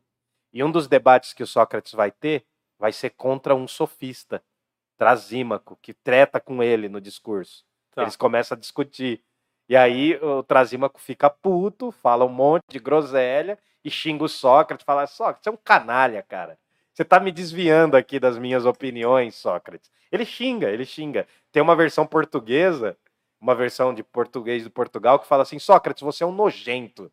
É muito boa, é muito boa. Bom, porque xingar é o melhor jeito de você ganhar uma discussão. É, sim. Não, mas os sofistas, os sofistas usavam isso, inclusive. Os sofistas, inclusive, quando eles estavam perdendo, né, segundo a visão do Platão, quando eles estavam perdendo no argumento, eles começavam a xingar ou faziam perguntas que não tinham sentido. É uma técnica, sabia? Amanhã você foi lá hoje? É, então, você viu? O- os políticos usam muito isso. Você já parou para perceber? Você já viu que tem um monte de discursos políticos em que eles não respondem, mas você acha que ele respondeu. Sim. Então, por isso que você tem que ser treinado no- no- na fala. Mas para a gente resumir, já chegando ao final, né? é, eu não sei se eu respondi as coisas aqui, porque hoje era uma coisa mais genérica. É Depois. genérica sobre Platão. Isso. E aí, a, a próximo vídeo, próxima sexta-feira, Uhum. aí nós vamos entrar nas brisas do Platão. Sim, a gente nós vai. vamos isso. falar do mito da caverna, Uhum. vamos falar do anel, Então, vamos mas falar de tudo isso Eu, eu posso fazer uma contraproposta? Você pode fazer o que você quiser. Então, beleza, vai vamos- escolher você. no Não, final vamos fazer o seguinte. Na próxima, eu vou explicar com mais detalhes. Vai ser um pouquinho chatinho no começo, mas depois fica mais leve. Na próxima, eu vou falar da teoria das ideias. Vou especificar, vou esmiuçar. Do mundo das ideias. do que a gente mundo já das citou. ideias, que a gente já citou. Vou esmiuçar, porque, meu, Platão exige muita reflexão. Cara, ele é o principal. A É, gente vai é ter um- que gastar uns é. episódios aí falando do Então. Platão e do Aristóteles também, cara. Sim. Porque eles são os principais, Uhum. né? Então a gente tem que falar do, do mito, do, do- do- da teoria das ideias, a gente tem que falar do mito da caverna, mas o mito da caverna acho que tem que ser um outro episódio. Semana que vem, vamos fazer o seguinte: a gente entra, a gente vai esmiuçar algumas coisas da República. Cara, a República é muito legal. A República Cara, eu queria falar sobre República- isso. Porque a República é o, é o imaginário de, de- do Estado perfeito. Ele cria uma sociedade perfeita. Ele, ele criou a primeira utopia que a gente conhece, a primeira famosa utopia que ele foi ele que criou, velho. É, eu E- acho que esse vai ser o mais legal. A galera vai pirar, Sim. porque é realmente muito legal. Só que ele, aí você entra naquela brisa dele, porque, beleza, na ideia dele dá certo, na prática. É, na prática. Então, mas aí, o que que acontece? Tem dois movimentos para a gente entender o Platão na República. cada diálogo exige uma reflexão muito específica. Aqui começa se falando sobre a justiça, vai se falar sobre política, vai falar sobre como o ser humano conhece as coisas, mas o grande tema que muitos pensadores dizem que a, a república é o grande tema da república é a educação. É a educação do cidadão. Por quê? Para a república aqui, quando Sócrates fala, o que, que acontece? Para eu entender uma cidade, eu tenho que entender os cidadãos dessa cidade. E para eu entender os cidadãos e cidadãs dessas. Vamos falar só cidadãos porque os caras eram meio escrotos, né? Eles não permitiam que as mulheres fossem consideradas cidadãs. Mas para entender cida- os cidadãos, eu tenho que entender a cidade. Então, por que, que ele vai criar uma cidade perfeita? Porque ele vai tentar entender como seria o indivíduo perfeito para ele ter uma forma ideal para tentar aplicar isso ao máximo no mundo real. Você entendeu? O, o movimento filosófico do cara é muito foda, cara. É muito foda. Platão tem que ser lido todas, em todos os lugares, cara. E assim, é um livro que começa assim, você fala, putz, você não vai dar conta. Chega um momento que você não dá conta mesmo, tem muita informação, mas chega uma, uma parte que você fala, mano, o cara tá. E o Sócrates falando, ele vai usando as técnicas. Ele vai fingindo que ele não sabe a resposta só para o outro cara ir falando. Porque quando ele cria a sociedade perfeita, ele cria a, poli, a polis perfeita, ele vai falando, e como funcionaria? E o cara vai falando, não, funcionaria assim e tal. Os caras vão ficando emocionados no debate. E aí ele fala assim, então, mas isso não se realizaria. E o, o- ainda de quebra, o Platão, com a voz do Sócrates, vai fazer uma crítica à democracia ateniense. Ele vai falar do mito da caverna e ele encerra falando de uma coisa que vai ser a primeira coisa que eu vou falar na próxima. Platão era um idealista natista. Eu não sei o que é isso. Vou explicar. Vou explicar aqui, mas para explicar na próxima. Tá. Então, rápido. Platão acreditava, assim como Pitágoras, que a alma era imortal e vivia retornando. Os conhecimentos que você tem já estavam dentro de você. Você já nasceu com alguns desses conhecimentos. Segundo a teoria dele, em um determinado momento a nossa alma esteve no mundo das ideias, ela tomou um banho num rio chamado Rio Letes. A palavra Letes em grego significa esquecimento. Ela tomou um banho nesse rio e migrou para a terra. É uma é- brisa muito torta, né, Fabrício? muito. É uma espécie de Ah. encarnação. Ah, gente, mas- ele acreditava nessa cidade. Ele chegou à conclusão que a cidade perfeita era uma utopia ou ele acreditava de fato que era ele tentou, possível? ele tentou aplicar porque na cidade perfeita quem que manda é o rei filósofo. É o cara Ah, que estudou filosofia até porque assim, por que, que é um livro sobre educação? Porque a ideia de que os caras têm que selecionar os melhores indivíduos para poderem governar. Entendi. Bem diferente do que o Brasil faz, né? Ah, Cara, não, mas é, em teoria é o que é a democracia. Sim. A sociedade determina quem são os melhores políticos para governar. é, mas É que a gente, se a gente for alongar ah, a conversa aqui, a gente vai chegar que- na conclusão de que a educação é a que falha e que não, que não Então. fa- não permite que isso aconteça. Porque, só, só para a gente fechar a brincadeira. Por que, que é um livro sobre educação no sentido mais amplo, cara? Não é, não é um livro qualquer sobre educação e não é qualquer educação. Claro que muito disso aqui não dá para aplicar no dia de hoje, não tem nem sentido. Inclusive tem um episódio dos Simpsons que eles brincam com essa teoria e É. aparece até o Stephen Hawking no episódio. É muito engraçado. É um episódio meio antigo, de uma série meio de uma, uma, uma temporada, Temporada. antiga. Mas o que, que acontece? Só para a gente entender a pergunta do, do Fabrício. Se eu educar. Só que o Platão é tenso, tá? O Platão vai dizer que as pessoas são diferentes. Não existe direitos iguais. O Platão é ruim nesse ponto. Ele fala: não, olha, em alguns momentos tem direitos iguais, mas basicamente, o, o, o- que, que acontece? Eu vou educar as pessoas, vou dar um nível básico para todo mundo. As pessoas que se destacarem desse nível básico, elas sobem um degrau. E as pessoas que subirem um degrau, que forem as mais top, vão subir para o segundo degrau. E essas que vão governar. São os reis filósofos. E os reis filósofos têm que ter uma educação tal que o conhecimento deles seja tão poderoso que saiba comandar a cidade. Porque o rei filósofo ele não é o guarda, Ele não é o, o guarda que vai lutar na batalha para defender a cidade. Ele vai administrar a cidade. Quem luta é o guerreiro, é o guardião da cidade. E quem trabalha são os artesãos. É a galera mais baixa. Então, tem, ao mesmo tempo que o Platão está falando da educação, ele está falando, ó, tem níveis, mano. Tem gente que vai chegar lá no topo e vai ter que mandar na cidade, porque são os mais sábios. É, é um, é, tem um nome agora, mas a sofocracia. É, é a, a, a, o poder do, dos sábios, é o poder da sabedoria. Tá. Tem um nome que até o Aristóteles usa depois. Mas enfim, para fechar, por que é sobre educação? Porque eu preciso educar esses, essas pessoas.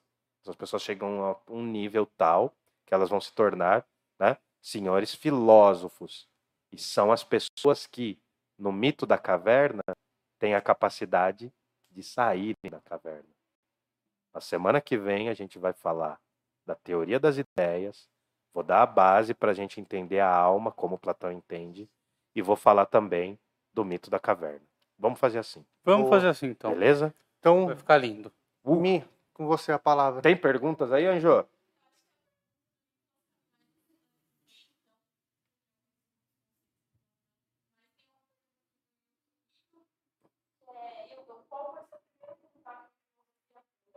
Boa.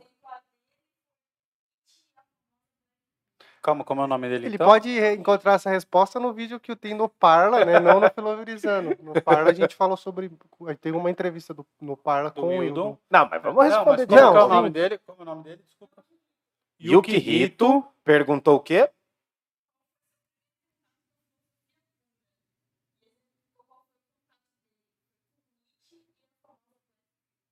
Black?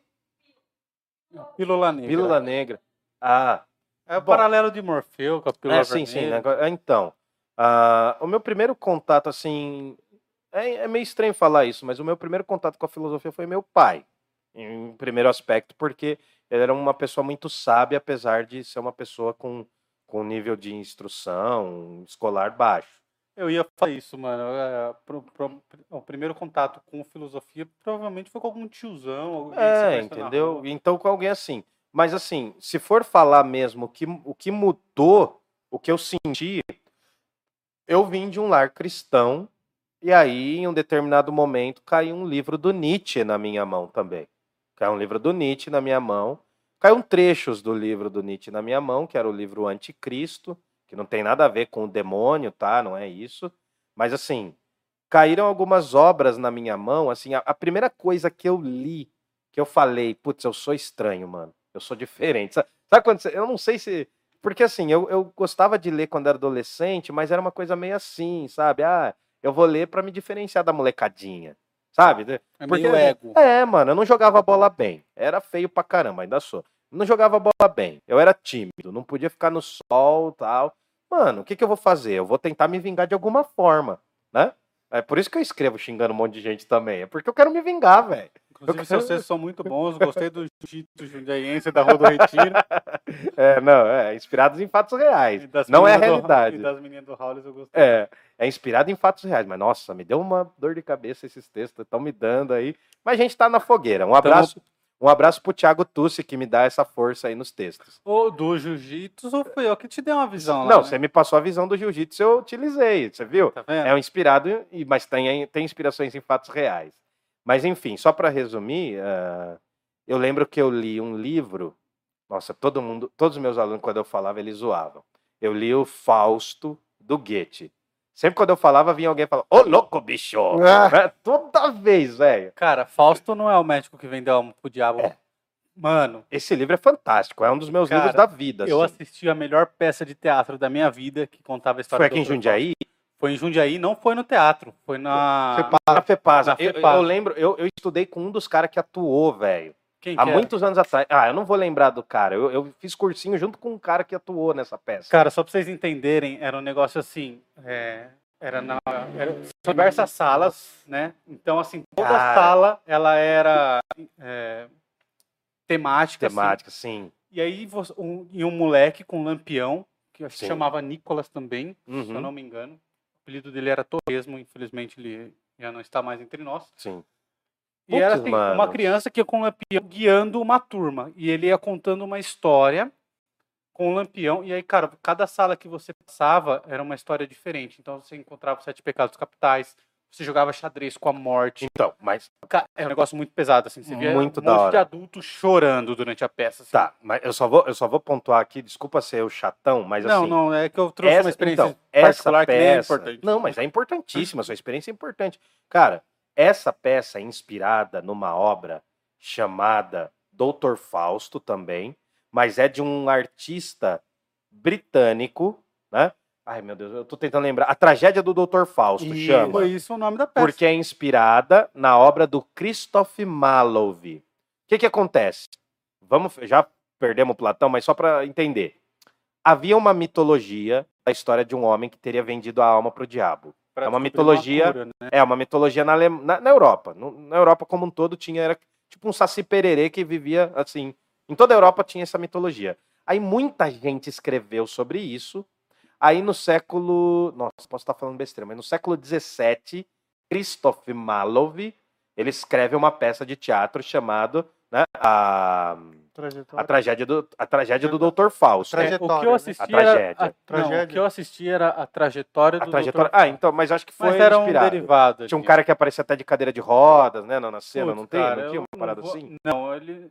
Eu não lembro, mano. Tinha, porque esse cara que atuou, ele falava dessa cena, que ele saía, É, leva- quando ele rejuvenescia. Isso, Isso. exatamente. O Dr. Fausto ele vendia a alma dele pro diabo e ele voltava a ser jovem. Isso, então ele saía da cadeira de rodas. e ele queria história, descobrir sim. a cura da peste negra, se eu não me Isso, engano. porque o pai dele, na mitologia, o pai dele teria conseguido descobrir a cura da peste negra e ele queria ser mais foda que o pai. É. Tem uma E aí discussão no meio assim. do caminho ele se apaixona e se arrepende de ter vendido a alma. E daí o que acontece? O Christoph Malov escreveu essa peça no século XVII.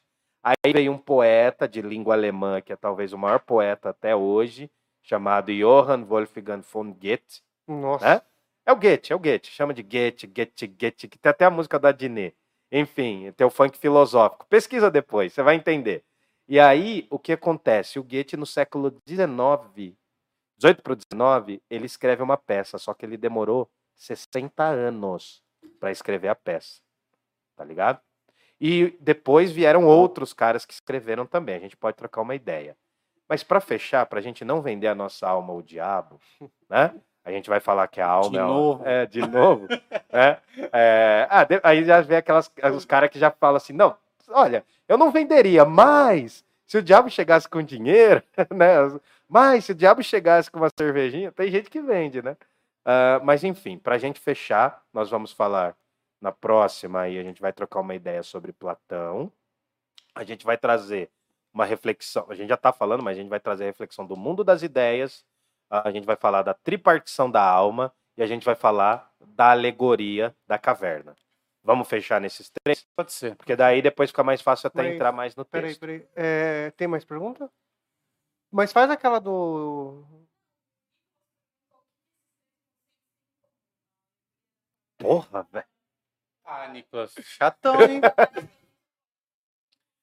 Assim, não, não, a gente vai usar. Não, na próxima. Sabe o que, que é? É que ele conhece já o bagulho também. É, ele Não, tá... mas isso é bom, mano. Ele tá dando. Ele tá aumentando o nível do bagulho, cara. tá- Não, sim. Pô, o não- Nicolas é parça. Agora Não. que ele põe você numa... Numa fria, né? numa fria, eu adoro. Então, velho. Não, mas assim, essa resposta a gente vai dar, a gente está em sintonia, justamente, justamente porque na próxima eu vou explicar esses três argumentos, entendeu?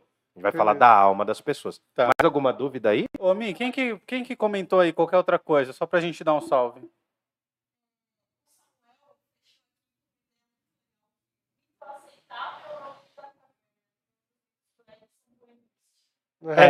É, mito ace... Ó, boa, boa, Samuca. Repete aí, Mi. Mitos aceitáveis são. Não, mito aceitável é o mito da caverna. Os outros mitos é... é- são só embuste, tudo embuste, tudo falsificação.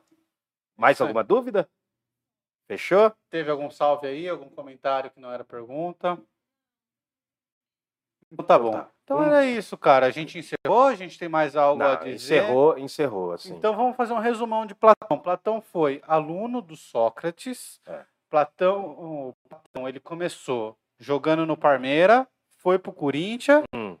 depois escreveu sobre o Parmeira e o Corinthians. Sim, é, ele era da turminha dos sofistas e foi pro Sócrates. Depois aí, aí Platão com 29 anos, perde o seu mestre Sócrates, né? E aí ele passa a escrever os diálogos de Só- e usa Sócrates como um dos personagens. Com um dos personagens fundamentais. Ele já escrevia alguns, mas daí quando ele perde, logo com o impacto dessa perda, ele vai escrever Apologia, que é defesa em grego, Apologia de Sócrates, que mostra o Sócrates se defendendo no processo de condenação. É muito bom. Já tinha ampla defesa nessa época? Não tinha porque não existia o direito. O direito é uma invenção romana. romana. Mas a Grécia antiga, principalmente Atenas, dava uma liberdade mínima para os seus indivíduos se defenderem. E aí Sócrates foi se defender. E argumenta xingando todo mundo. O mais legal é que, assim, é, no final a cidade fala: então, Sócrates, você está condenado. Ele podia apelar. Ele fala assim: se a cidade determinou assim, eu vou fazer. Porque para ele era mais importante o que a cidade queria. Não era mais importante o que a cidade queria, mas ele não ia fugir de uma determinação. Era, foi, foi, o que, foi o que foi colocado, foi o que decidiu, né? Porque como ele já não estava mais temendo a morte, a gente vai falar nisso na próxima, ele estava mais de buenas aí, né? Mas Tá. deve ter tido medo na hora da morte. Ah, Todo mundo tem, né? Todo mundo tem. É, bom, beleza. Aí ele escreveu, começou a escrever usando Sócrates. Então Sócrates não deixou nada escrito. Quem escreveu tudo que Sócrates falou foi Platão. Foi Platão e outros pensadores também. Tá, Não só Platão. tá. E aí, no próximo episódio, nós vamos começar a falar das brisas do Platão. Vamos falar do mito da caverna. Vamos. Vamos falar da defesa do Sócrates rapidinho. Posso falar? Eu posso, posso. Vamos falar rapidinho sobre a defesa do Sócrates, só para a gente aprender o que foi.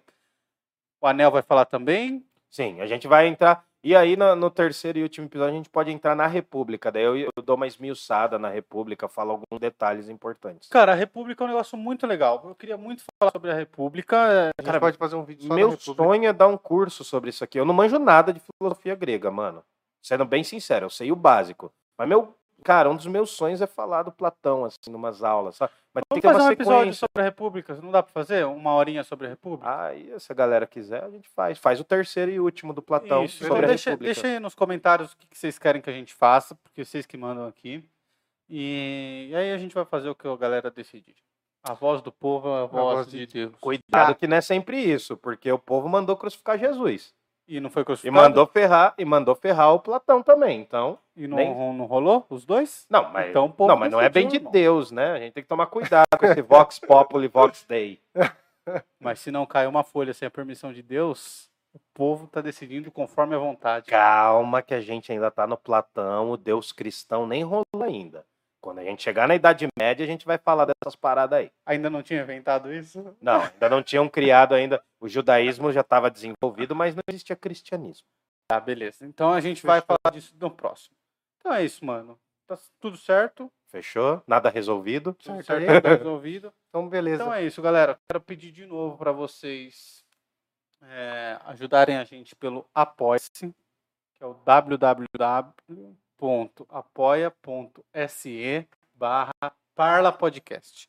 apoia.se barra parlapodcast. Também o- temos o Pix. Isso, como que é o nosso Pix? Fá? Pix, arroba parlapodcast.com.br. Como? Pix, arroba parlapodcast.com.br. E se a galera precisar de pintura na casa ou no comércio, Aí agradecer os patrocinadores, a EC Pinturas, ecpinturas.com.br. lá dá para fazer o orçamento de forma gratuita, né? Então, precisou de pintura residencial, comercial, se for de um dia em região, entre lá no site.